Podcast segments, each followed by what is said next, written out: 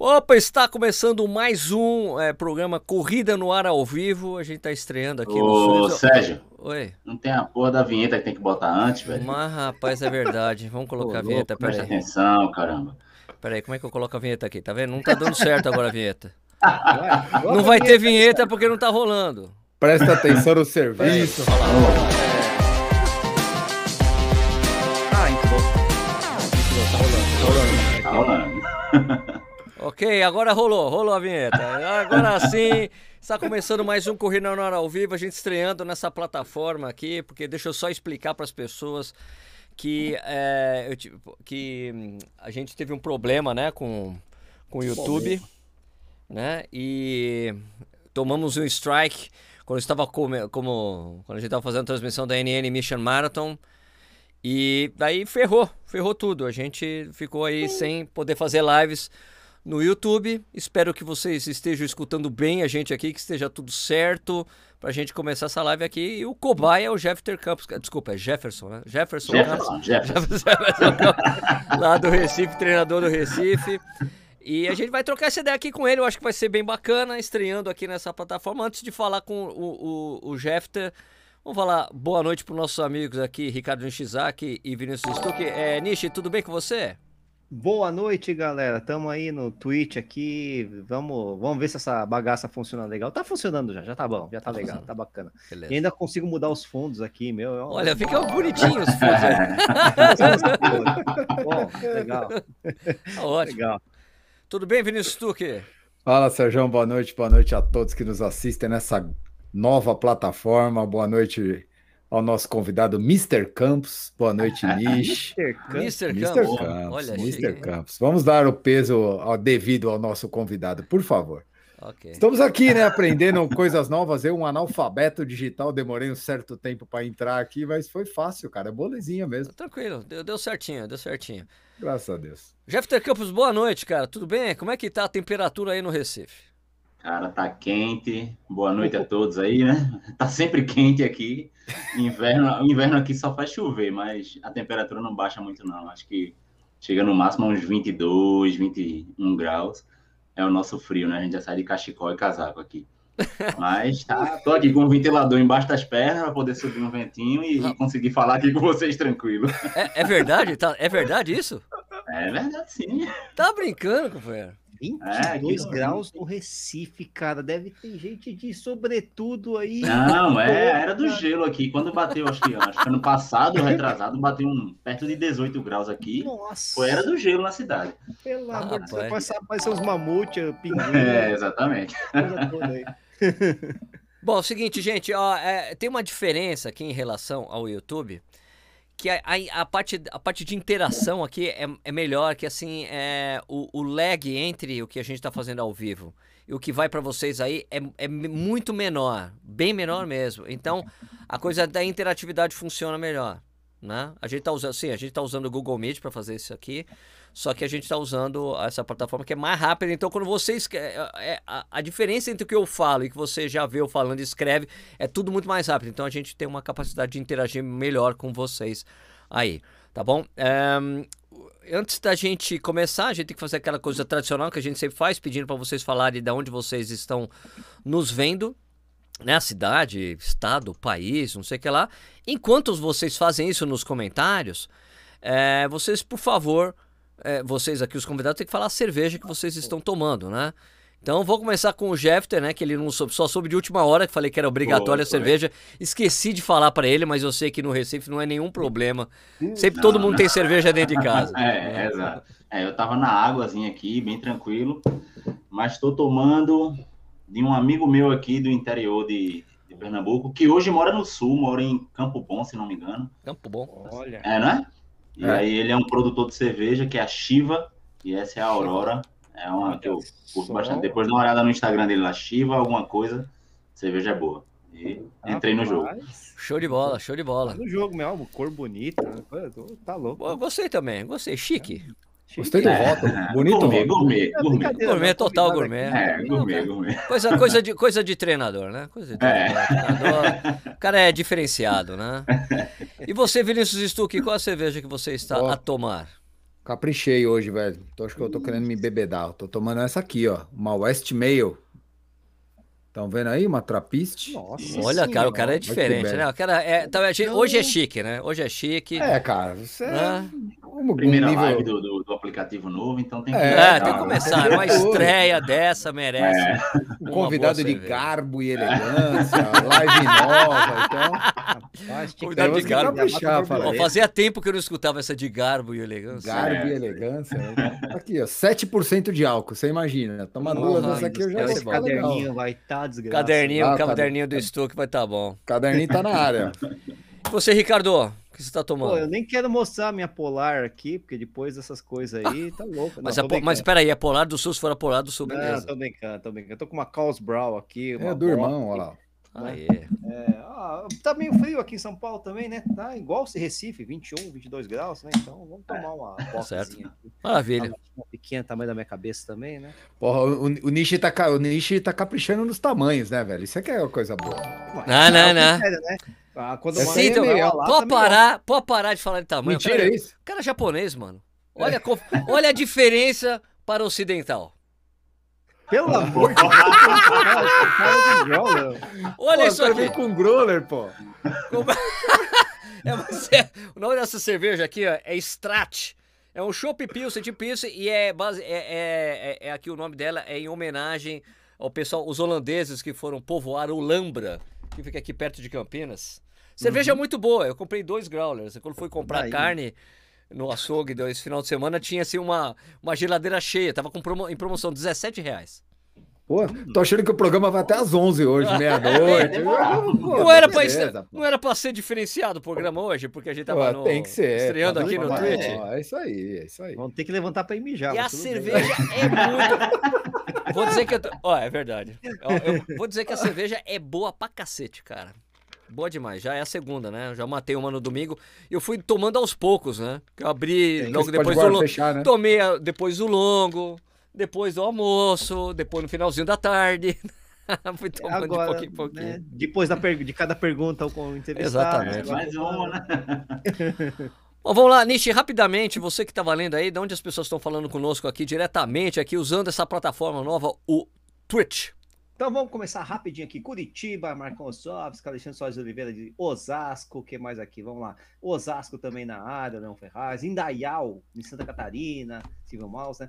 É, Mojimirim, é, Marcos Bueno, Juiz de Fora, Ivanildo Viana, Ribeirão Preto, Recife, G... Nossa, aqui não dá para ler o nome da pessoa, GHSV Melo, é, Recife, também Elo, Elo Câmara, é, que mais aqui? Tem, tem bastante. O Eri tá falando, o Erivelto. Grande aí, ó. Erivelto. Erivelto me Grande mandou uma Erivelto. mensagem esses dias aí, grande Erivelto. Grande Eri, tá falando. Grande Eri, direta, ele está falando diretamente de Tupã? Porque ele é de Não, acho Tupã. que né? da saúde mesmo, ó, tem que trabalhar, né, filho?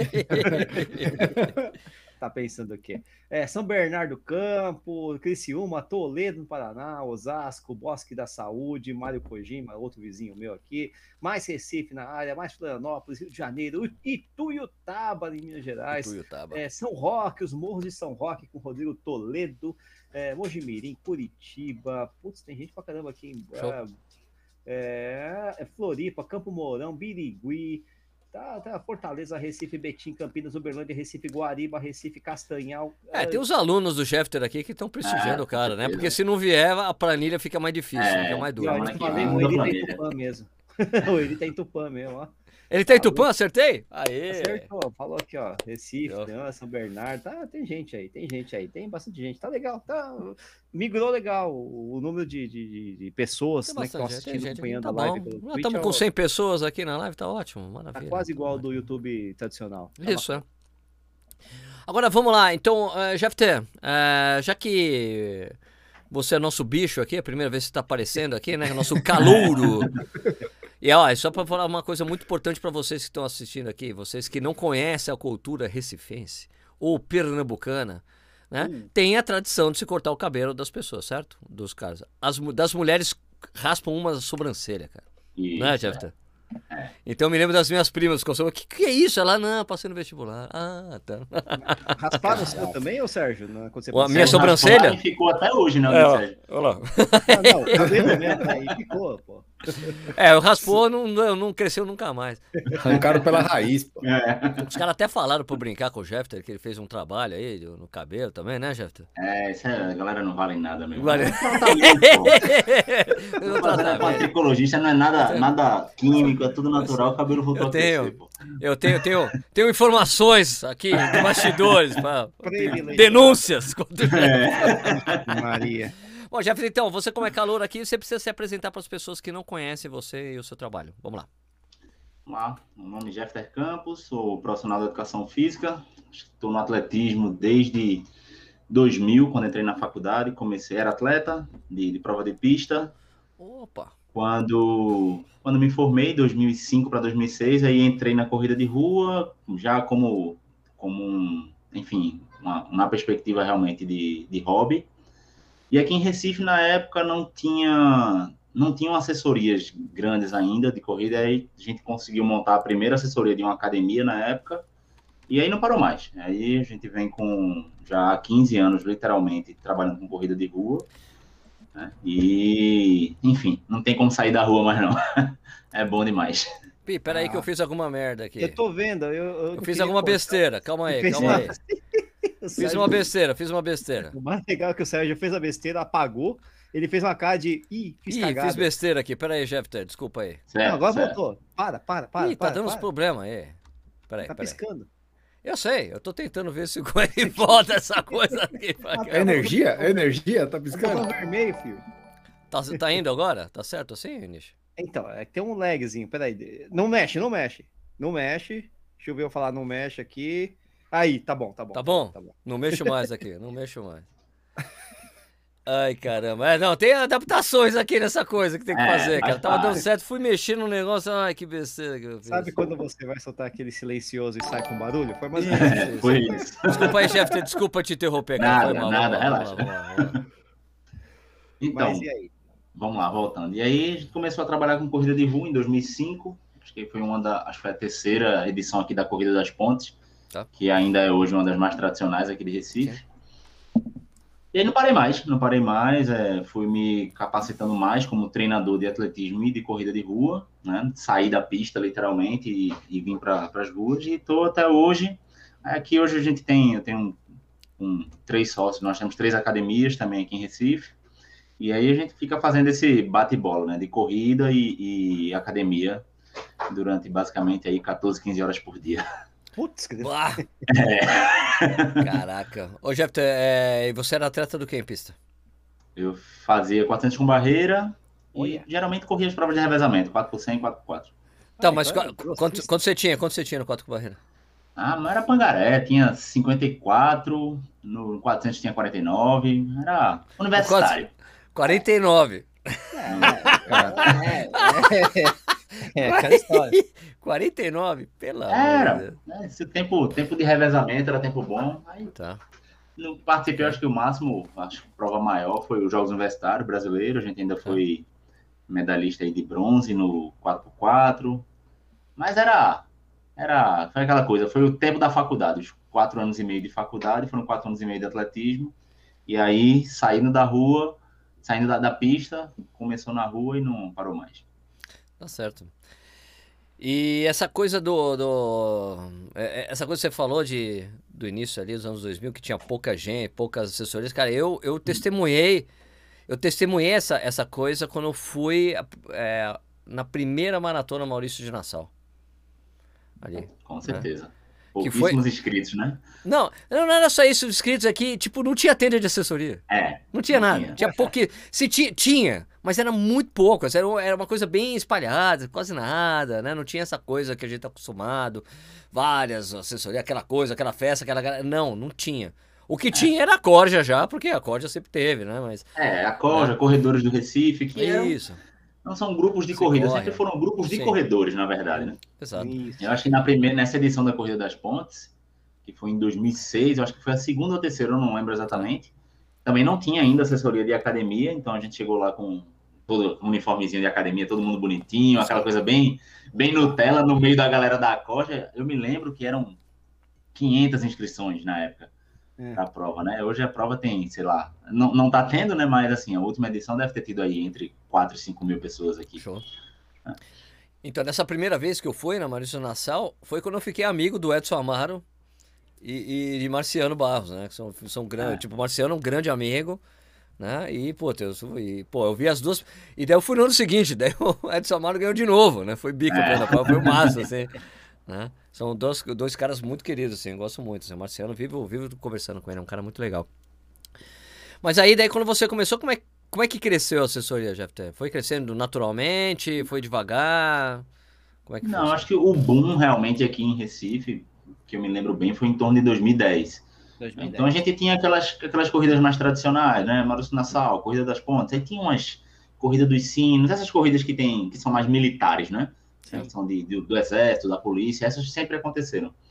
E aí eu acho que o boom enquanto negócio realmente foi ali em torno de 2010, que a gente começou a ter, é, enfim, empresas investindo no evento Corrida de Rua, e aí começaram a ter os grupos de corrida de academia, as próprias assessorias esportivas. Circuito das não... estações, né? Essa coisa, isso, assim, né? isso. Acho que o circuito das estações é até mais, mais, mais recente, recente, não é? Tá. É, mas começaram a ter farmácia financiando corrida. Ah, farmais, é. tipo a farmácia. Farmácia, uhum. é isso. É, a, própria Corrida das Pontes, quando entrou o Carrefour como patrocinador, uhum. né, então, assim, começou a, a, movimentar. Então, a gente passou de, sei lá, uma corrida por mês que tinha aqui, passou a ter quatro, cinco por mês, né? Então, deu um... Foi bom. Em São Paulo, a gente tem quatro, cinco corridas acontecendo no mesmo final de semana, né? É. Mas aqui, ah, às, vezes, às vezes coincide terem duas corridas, por exemplo, no mesmo fim de semana. Aqui, São, aqui não, não, lá em São Paulo, né? Que eu moro em Jundiaí. É.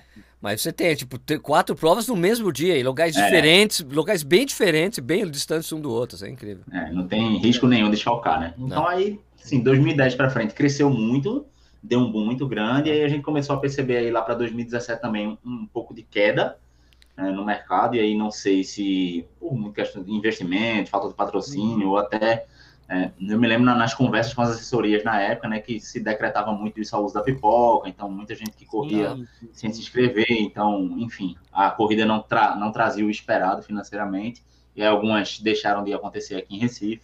A Pague Menos foi bem característica, né, da, da farmácia Pague Menos. Que a primeira corrida que teve aqui deles, o kit parecia que você levava uma cesta básica da farmácia, de tanta coisa que vinha. É, então todo mundo, porra, da Pague Menos é a melhor, porque você saía com quase uma mala de viagem. Carregado. Né? É, creme dental, sabonete, tudo. Então acho que teve um no outro ano, já não teve. Eu digo, ó, deram coisa demais aí, eu acho que não deu muito certo, não. Exagerado. Então, é, deram, deu uma queda e depois ficou aquela coisa estável, né? Todo final de semana aí tendo uma corrida, ou em Recife ou região metropolitana. E, mas aí veio a pandemia, Ferrou tudo. Ferrou tudo, basicamente. e quantos alunos tem sua assessoria hoje, cara? Hoje tem em torno de 100 alunos. Tá. Nossa, o que que, o que que teu aluno mais procura, Jeff? Ter mais, mais é, o, o, prazer da corrida, o ter um, fazer uma atividade física ou, ou o desempenho? E se isso mudou, se você percebe que isso mudou do fim do, do início do, do processo de assessoria até agora? Uhum. Não, tem. É, eu sempre digo que a grande maioria dos corredores de assessoria são, são a, a performance recreacional, digamos assim, né? O cara Sim. que quer melhorar, mas não é o atleta de ponta. O atleta de ponta corre na assessoria, mas nem corre, né? Ele está treinando sozinho e faz uhum. parte de uma assessoria, né? Mas a maioria hoje usa, assim, pelo menos do, do nosso público, realmente faz da corrida um estilo de vida. Então, eles estão ali realmente porque gostam, pelo, pelo próprio grupo, porque querem cuidar da saúde lógico, vai evoluindo, o cara vai ganhando mais uma experiência, já começa uhum. a migrar para provas mais longas, aí já quer melhorar o resultado. Mas no fim de tudo a gente vê que é um, que é um grande estilo de vida, assim, um grande grupo uhum. de estilo de vida saudável, né? de, de escolhas positivas. Deve ter, porque tem tanto cara que gosta de correr outra maratona aí. Eu não sei, talvez porque tenha um aqui, só pode, porque. Ó, é incrível, né? Porque tem é... a maioria dos caras, ah, porque é outra, outra. Cara, é incrível é. a quantidade de cara que corre, que gosta de correr outra, né? É, essa semana eu falei até com o Bruninho, né? Que, porra, Bruninho, a gente falou em algum momento na internet sobre ultramaratona, porque começou a me procurar gente de ultramaratona e eu fiquei, pô, tá, os dois estão chegando tudo pra mim, né? Porque essa galera é louca. Eu meu irmão, vocês são doidos. Não, já corri 50, já corri 70. Eu, puta merda. É verdade. É, verdade. é mas, tem... é. mas é, aqui tem, eu acho que pela tradição da, da, da Ultra, né? Do frio, que, que é da organização do, de Lula, né, do pessoal da Coja, eu acho que só o fato de você ter a Ultra realmente já, já atrai uma, uma turma louca aí que gosta de, de, de, fazer a prova, né? Acho que só o fato de ter no estado já facilita realmente a aderência na prova. É, tá. um perfil bem específico, né? Quando você vê o pessoal que corre Conrads, né? Que é, é o grupo que eu acompanho, o que tem de recifense, o que tem é impressionante. É um, é um dos é. maiores é, pesos né, no grupo, né? E, esse, é essa galera maluca aí que você tá falando. E... É. Não, é, o negócio da Coja é uma coisa impressionante, porque eu me lembro quando eu fui, eu já falo, já contei essa história outras vezes, né? A última vez que eu fui ao Recife, e daí os caras falam assim, Sérgio, você tem que correr com o pessoal da Corja, Sérgio, você tem que correr com o pessoal da Corja. Eu falei, cara, se eu não for correr com o pessoal da Corja, os caras vão me decapitar. Né? e assim, é complicado, porque eu sempre fico, eu fico, é, em geral, na casa. Eu sempre. Eu já eu sou, sou filho de pernambucanos, né? Uhum. É, então eu sempre fico na casa de, de parente, né? E em geral, na casa do meu tio que fica Boa Viagem. Boa Viagem para Jaqueira é, é longe, né? Não é. é. perto. E daí tinha essa coisa, o pessoal no Facebook, no Facebook não, no Instagram, Sérgio, você tem que ir, Sérgio, você tem que ir. Daí tem uma prima. Eu falo, Sérgio, eu acordo todos os dias, 4 horas da manhã. Eu levo você lá. Eu falei, pô, beleza, tá resolvido. E eu fui fazer o famoso regenerativo de 14 quilômetros que rola aos domingos. É, Os caras fazem um longo no sábado. fazem um longo no sábado, sei lá, 28, 30 quilômetros. E daí no dia seguinte o regenerativo de 14 quilômetros, cara. É muito louco. É. E é muito tradicional aqui, assim, o grupo da Coja. Acho que pela própria história de Lula, né? De, claro, que, claro. que é o, realmente o cabeça da do grupo, né? O grupo tá até assim, meio que a pandemia, até isso atrapalhou, né? Deu uma claro. separada na galera, mas eu acredito que ah, eles sim. voltam a se, se juntar de novo, mas é muito cultural mesmo, né? Todo mundo conhece a Coja, todo mundo que, sabe de alguma história da Coja, né? Então, sabe os percursos que eles fazem. Isso é muito é, legal, porque quer queira, quer não, são um, um, um, grupo que é um grupo incentivador né, da, da modalidade aqui. Com certeza. Né? Mas, ô Jeff, é, a corja à parte, né?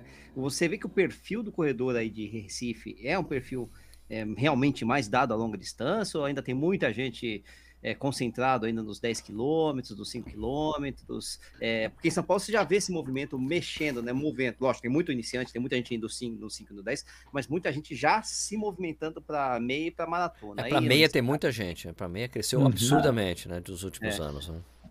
É, gente, o que, como eu consigo fazer essa leitura? Eu acho que é, é aquela coisa, um pouco de experiência que o corredor vai, vai tendo, ele já vai migrando para a prova longa. Então, digamos que o, o, corredor mais raiz, que é o cara mais antigo, aquela turma que já corre há um tempo, realmente é a galera do longo. Não tem, não tem cara correndo 5, não. Só se não tiver outra opção aqui, tiver uma prova de 5, ele vai lá e corre 5. Nem que ele saia de casa correndo chegue na corrida já com 10, corre lá os 5 e volta, correndo mais 10, entendeu?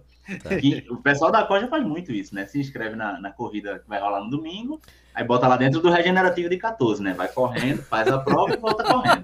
É porque, vai por, é porque as provas saem lá do, do Recife Antigo ali, né? Do, é, Recife Marco Antigo, Zero. Sai no, no, sai no, no Marco Zero. Ah, tá. É, aí tá. é tipo 7, 8 quilômetros de distância de, daqui da Zona Norte, né? De onde o pessoal, a maioria mora. Então basicamente mas assim, você vê que tem um, um, grande volume de pessoas chegando, né, aderindo à corrida, né, como, como estilo de vida, e aí você vai numa prova de 5 km, 10, essas mais tradicionais, estações, track and field, etc., você vê que é uma galera que está iniciando na corrida, ou é aquela turminha que realmente corre, que gosta do, do, do relógio tecnológico, não do meu tonton velho de guerra. Não, né? olha esse tonton, ele tem o tonton de museu, velho. Ah, tô de museu. Não braço, não. Esse aí é. Ele mandou, ele mandou cara. a foto para mim e falei, cara, isso aí é de museu, velho. É clássico, pô, isso é clássico.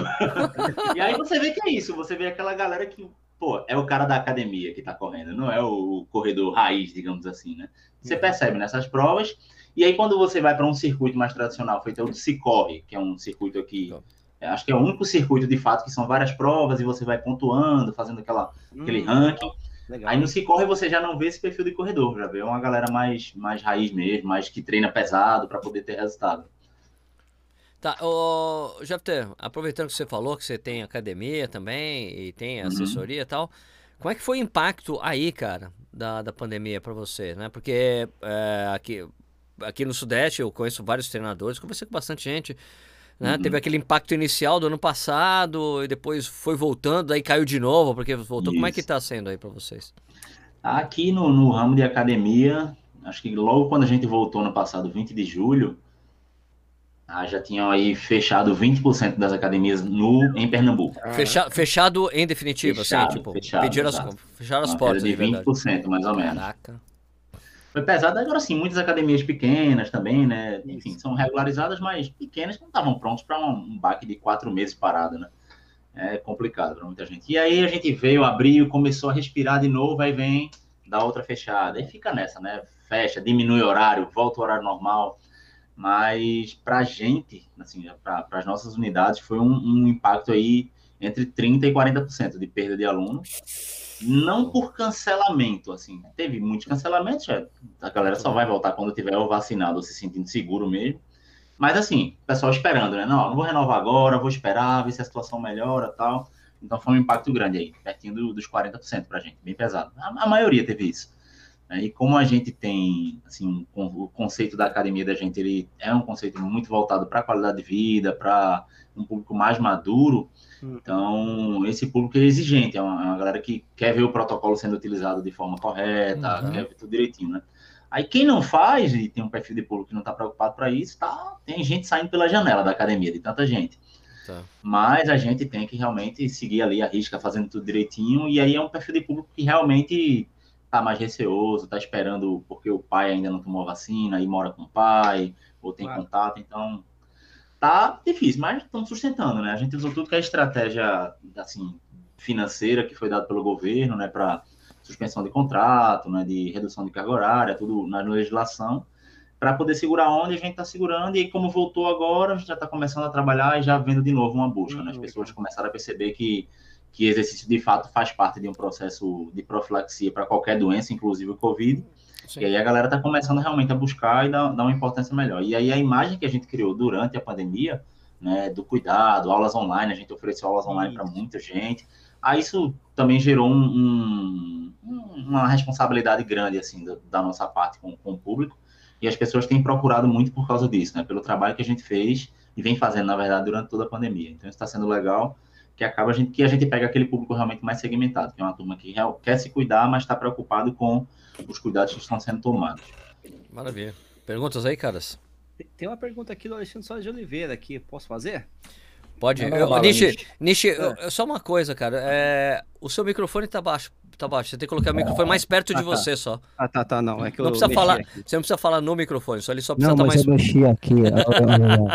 é, porque, é porque de todos aqui, quando vai falar, você tá mais baixinho. Vai lá. Tá. É, não, então, o Alexandre Soares aqui tá falando o seguinte, tá perguntando, né? Quais são as maiores diferenças que o Jefferson né? É, tava bem baixinho, às vezes vereador Jefferson. Entre o modelo de assessoria no Recife, dos modelos usados aqui em São Paulo, não sei se você conhece bem os modelos de assessoria uhum. em São Paulo, e se tem alguma diferença, você consegue enxergar alguma diferença nesses modelos de assessoria esportiva aí, especialmente para corrida, né, no caso? Uhum. É, assim, eu, eu acompanho bem a de Marcos Paulo, é, a Velar, que tem assessoria aí, também tem aqui em Recife. Acho que são os que eu tenho mais assim. Essa, essa foi uma coisa que eu não consigo entender até agora, porque o, o Avelar precisava trocar o nome da assessoria. Não, não adianta o cara ir expandir para corredores da Zona Norte. Engraçado que ele abriu aqui, o primeiro ponto dele foi na Zona Sul. Então, é isso, é isso que eu tô falando, não faz o menor sentido. Corredor da Zona Norte. Cara, Avelar coloca assessoria Marcelo Avelar, muda isso aí, velho. Muda, muda a marca, porque é muito ele, né? Para com essa história. Eu demorei pra, pra descobrir que era ele. Pois é, então. É que eu vi ele direto no Recife. O que, que tá acontecendo, cara? Né? Ah, tá. É, descobri que era ele. O que... É que, ah, na verdade, desculpa, desculpa, Jeff, é que, na verdade, eu entendo o que aconteceu. Que quando, quando o Avelar fez isso, é, esse Corredores da Zona Norte não era uma assessoria no início, era um grupo de corrida. Um grupo, isso. Era um grupo né? e ele era o treinador do grupo. Só que daí a coisa ficou super. Foi crescendo. Porque, o, porque o, Avelar é um puta cara bacana, sabe? Então as pessoas gostam de ficar perto dele, é um cara competente, então ele corre super bem e tal. E daí ficou isso. Mas troca esse nome, Avelar, pelo amor de Deus. É, e a diferença que eu vejo, eu acho que até pelo volume de pessoas que participam nas assessorias do, do Sul e Sudeste, eu, eu, percebo assim um pouco mais de organização para grupos de viagem, por exemplo. Eu vejo, por ah. exemplo, o Marcos Paulo ele vai para uma maratona de Berlim, vai por 40, 50 pessoas, Sim. né? E a gente ainda aqui meio que ainda consegue fazer isso também, mas com um volume muito menor de pessoas, né? Então a gente faz grupos para para viajar para as provas da, daqui do Brasil mesmo no Sul tal. Sim. Mas nessas provas internacionais a gente vê que é um volume assim de pessoas absurda. Mas quanto ao resto, eu acho que na parte de treinamento, na parte de, de acompanhamento e do suporte, no, por exemplo, nos longões, eu acho que tá, tá tudo muito bem nivelado, assim, da, das assessorias. contrário, acho que a gente, é, Tem... aqui ainda é mais, a gente, a gente, é muito carinhoso, a gente mima demais ainda os alunos. Eles estão mais é. próximos, é. né? Que o é, gente também é ajuda, né? É diferente. É, exato. Cê, Mas é, tem... eu acho que é muito isso. Tem treino presencial todo dia, Jeffter? Ou vocês têm, tipo, trabalha segunda, quarta, sexta e longão? Não, são, Como é, que é? A maioria tem, são três vezes na semana. Três vezes na semana. É. Aí tem algumas assessorias que oferecem, por exemplo, terça, quinta e sábado corrida. Entendi. E quarta e, e, sexta um funcional, entendeu? Então o cara vai, já faz um, um completão lá com eles. Que, é, como que horas... está associado à academia, então a gente meio que faz o, o paralelo. É. Que horas começa o longão da galera aí? Porque eu conheço uma galera que treina em São Luís, no Piauí, e, cara, me dá até arrepio, velho, de ver a hora que a galera fazer, começa a correr, bicho. Então, quando é longão valendo, 30 km. Isso, perto de um mês antes da prova, é, né? aquele quatro, quatro e meia da manhã, velho. Quatro e meia. Tá começa, começa quatro e meia. É. Larga Eu lembro quando eu tava no ciclo para fazer a maratona lá de.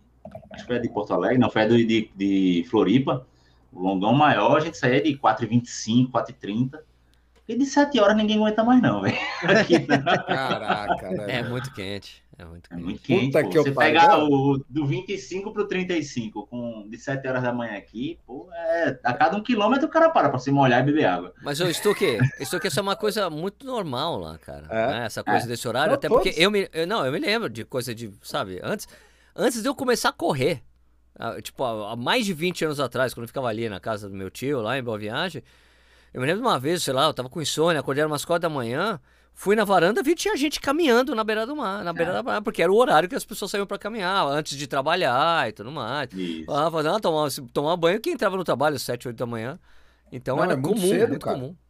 Os, é, os amigos de Teresina, de, de São Luís, sei lá, todos, todos às quatro e pouco da manhã. Eu me lembro que a última vez que eu tive em Fortaleza, que eu acho que foi na época da Copa do Mundo, se eu não me engano. Eu fui fazer um treino lá num determinado horário e eu acho que era. Eu, eu fui de seis e meia da manhã achando que era cedo. e, tinha uma, e tinha uma faixa da pista, tinha o calçadão, tinha uma faixa na pista reservada para a galera correr. E quando eu cheguei seis e meia da manhã, os caras estavam desmontando a faixa.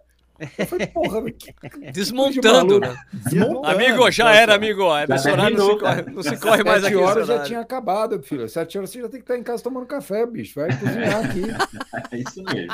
Caraca, me ferrei, velho. Passei é, a Jaqueira, que é o parque aqui mais frequentado Jaqueira. de todos, né? Jaqueira abre 4 horas da manhã, pô. Já tem uns tiozão já estão lá na frente do portão ah, esperando o cara abrir a grade. Fazendo fila. É. é muito quente. Porra. É muito quente. E os parques estão abertos aí, Jeffter? Como é que tá funcionando? Voltaram os parques, estão tá com horário reduzido, mas estão estão abertos. Até 8 horas da noite, geralmente ficam até 10, mas está até 8 horas e abrindo às 5 da manhã. Ô, Jeff, é, é, eu, eu, chamei você aqui, uma das razões de ter chamado você é porque eu sempre vejo alguns amigos meus reclamando dos é, seus é, treinos, né? Tipo, o Joelson, corredor irônico, até, aliás, já até achei engraçado, eu até, até comentei com você do Joelson, porque outro é, tipo, faz uns dias atrás, ele falou: É, esse negócio de ficar postando treino todo dia, pô, porque não sei o que lá, não sei o que lá. Só que eu falei, pensei assim, ué, mas não foi o Joelson que há um dia atrás ele falou que tava duas semanas sem treinar? É, e agora exatamente. tá reclamando. eu, eu quase comentei, ô oh, Joelson, mas você não tava sem treinar duas semanas? O que você tá falando aí? Pessoas... Por isso que ele não tava postando, né? É, por isso, né? É, só por isso. Inveja, o, Bruninho, o, Bruninho, é outro, que, ah, porque daí ele, é interessantíssimo ver esse movimento lá, tanto o, o, o Joelson, né, que é o corredor irônico, e, e o Bruninho escreve alguma coisa do treino, reclama de treino e marca o Jeffter. Assim, para o Jeffter ler, para o é. treinador ler que eles estão reclamando, falando é. alguma coisa, né? Bruninho é chorão, né? Bruninho é um cara que é, é um cara mais chorão. Agora sim, faz o treino. Ele, ele é faz. tinhoso. É, e Bruninho é aquele cara. Ele tá aí assistindo e vai ficar puto comigo. Né? Mas ele é, ele é, é, quase químico dependente do relógio, né? Aí, vez por outra, essa semana mesmo eu. Bruninho, quero nem saber de relógio. Marca só a distância e ponto final. Vai correr para tanto tempo volta na cabeça, aí ele, porra, pai, aí é foda, como é que eu vou fazendo aqui? Te vira, boy.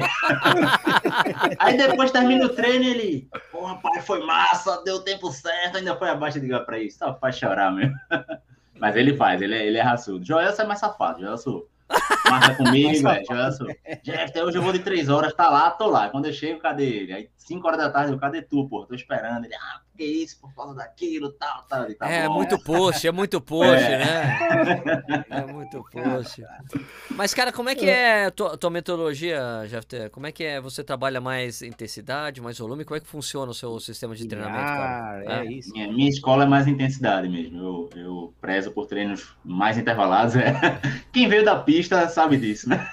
Aê, coisa boa. Mas minha escola é do, realmente do, do treino mais intensidade. Tem, tem uns alunos que gostam mais do, do treino longo, né? O treino mais contínuo, e aí sem problema nenhum também, a gente trabalha do mesmo jeito. É, mas eu, eu realmente gosto, eu prezo por trabalho de mais intensidade, é, até para preparação de maratona mesmo. Eu uso uma vez, o Bruninho, Bruninho gosta de fazer 35, 34, eu, por mim ele já fazia um esforço antes e corria 28. Né? Fazia um treininho de musculação e ia para 28, mas aí, para não, não causar contendas, a gente bota os longões aqui.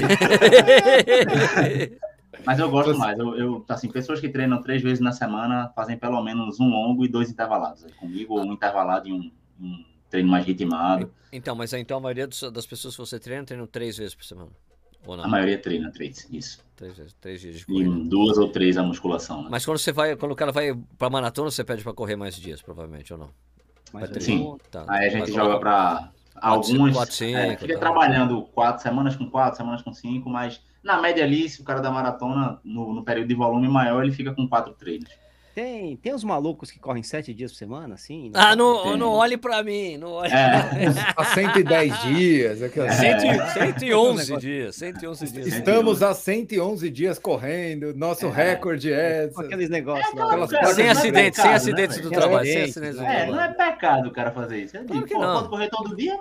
Pode, pô. Você não come todo dia, não anda todo dia, então corra todo dia. Agora, bem planejado, o cara que já é macaco velho na corrida, já tem uma, uma bagagem boa, o cara não vai sofrer, não, não tem claro. problema. O que eu não vejo sentido é, tipo, o cara que é corredor, que é grande volume das pessoas, né? O cara uhum. recreacional, que participa de prova para brincar ali, para estar tá com a galera, para melhorar o tempo. Não faz sentido o cara treinar todo dia, todo santo dia. Então, ó, alterna, alterna com fortalecimento, dá um descanso de verdade. Aí, não, descansa hoje, beleza, aí corre cinco. Não, corre levinho para descansar. Porra, tu não descansou, caramba. Descansar é descansar. Ó, oh, mas, ó, então... mas vou, em, em, meu, em minha defesa, Jeff, eh, desculpa, ah. em minha defesa, Jefferson. Agora. Ô, Jefferson! Jefferson! É, o, eu, eu tenho praticado uma coisa desde o ano passado, que é assim, que o leve é leve, mas o leve é leve mesmo. Leve, leve é. de verdade. Daquele leve que você termina o treino, você não sentiu o que você fez. Entendeu? Exato. Hoje mesmo, eu, tipo, eu, eu fico brincando com alguns amigos, né? Sobre essa história, né? Tem um cara que falou, não, aqui, Sérgio, fiz leve é leve. Deu. Olhei assim, daí, olhei o treino dele no Strava. Falei, brother, eu vi sua frequência cardíaca. Isso não é leve, não. não isso é, não é, é leve. Leve é leve. Você quer, você quer ver o meu treino leve? Eu mandei, eu, tipo, eu, eu, eu mandei falar, eu vou terminar o treino que eu vou fazer agora e vou te, vou te mostrar. Né? Eu mostrei assim, era um treino, uma rodagem que eu faço aqui em Jundiaí, de 12 quilômetros, com da, Dá 190 de ganho de altimetria. E é estrada de terra, assim, super bacana. Uhum. Terminei o treino e mandei pra ele assim, ó. Aqui, ó. 190 de altimetria, 12 km, cento, deu 141 de frequência. É, Falei, isso é leve, isso é leve, cara. Né? E o dele tava assim, ele, fiz leve, tava lá, 156. Cara, ó, isso é meio moderado aí, né? É, exato. Ele, não, beleza, beleza. Daí depois ele foi lá, começou, ele, não, Sérgio, eu vou começar a fazer isso agora sim. Agora ele tá fazendo 5,30, 5,40, 137, 139. Eu falei, agora o seu leve é leve, né? E hoje mesmo eu fiquei brincando com o Max, é, que é um cara que é o speedrunner lá, que corre pra cacete. E outro dia ele colocou, leve é leve, não sei o que lá. Eu falei, cara, isso aí não é leve de verdade, né? Que eu tô falando, né? Ele, não, mas pode. Porque eu falei, cara, ó, correr leve é uma arte. É, Poucos é, sabem não. fazer. Poucos sabem fazer. Poucos. Ele, não, tudo bem, Sérgio. Daí ele fez. De novo. E ele, o cara, pô, o Max faz maratona abaixo de três horas, né? Corre super bem.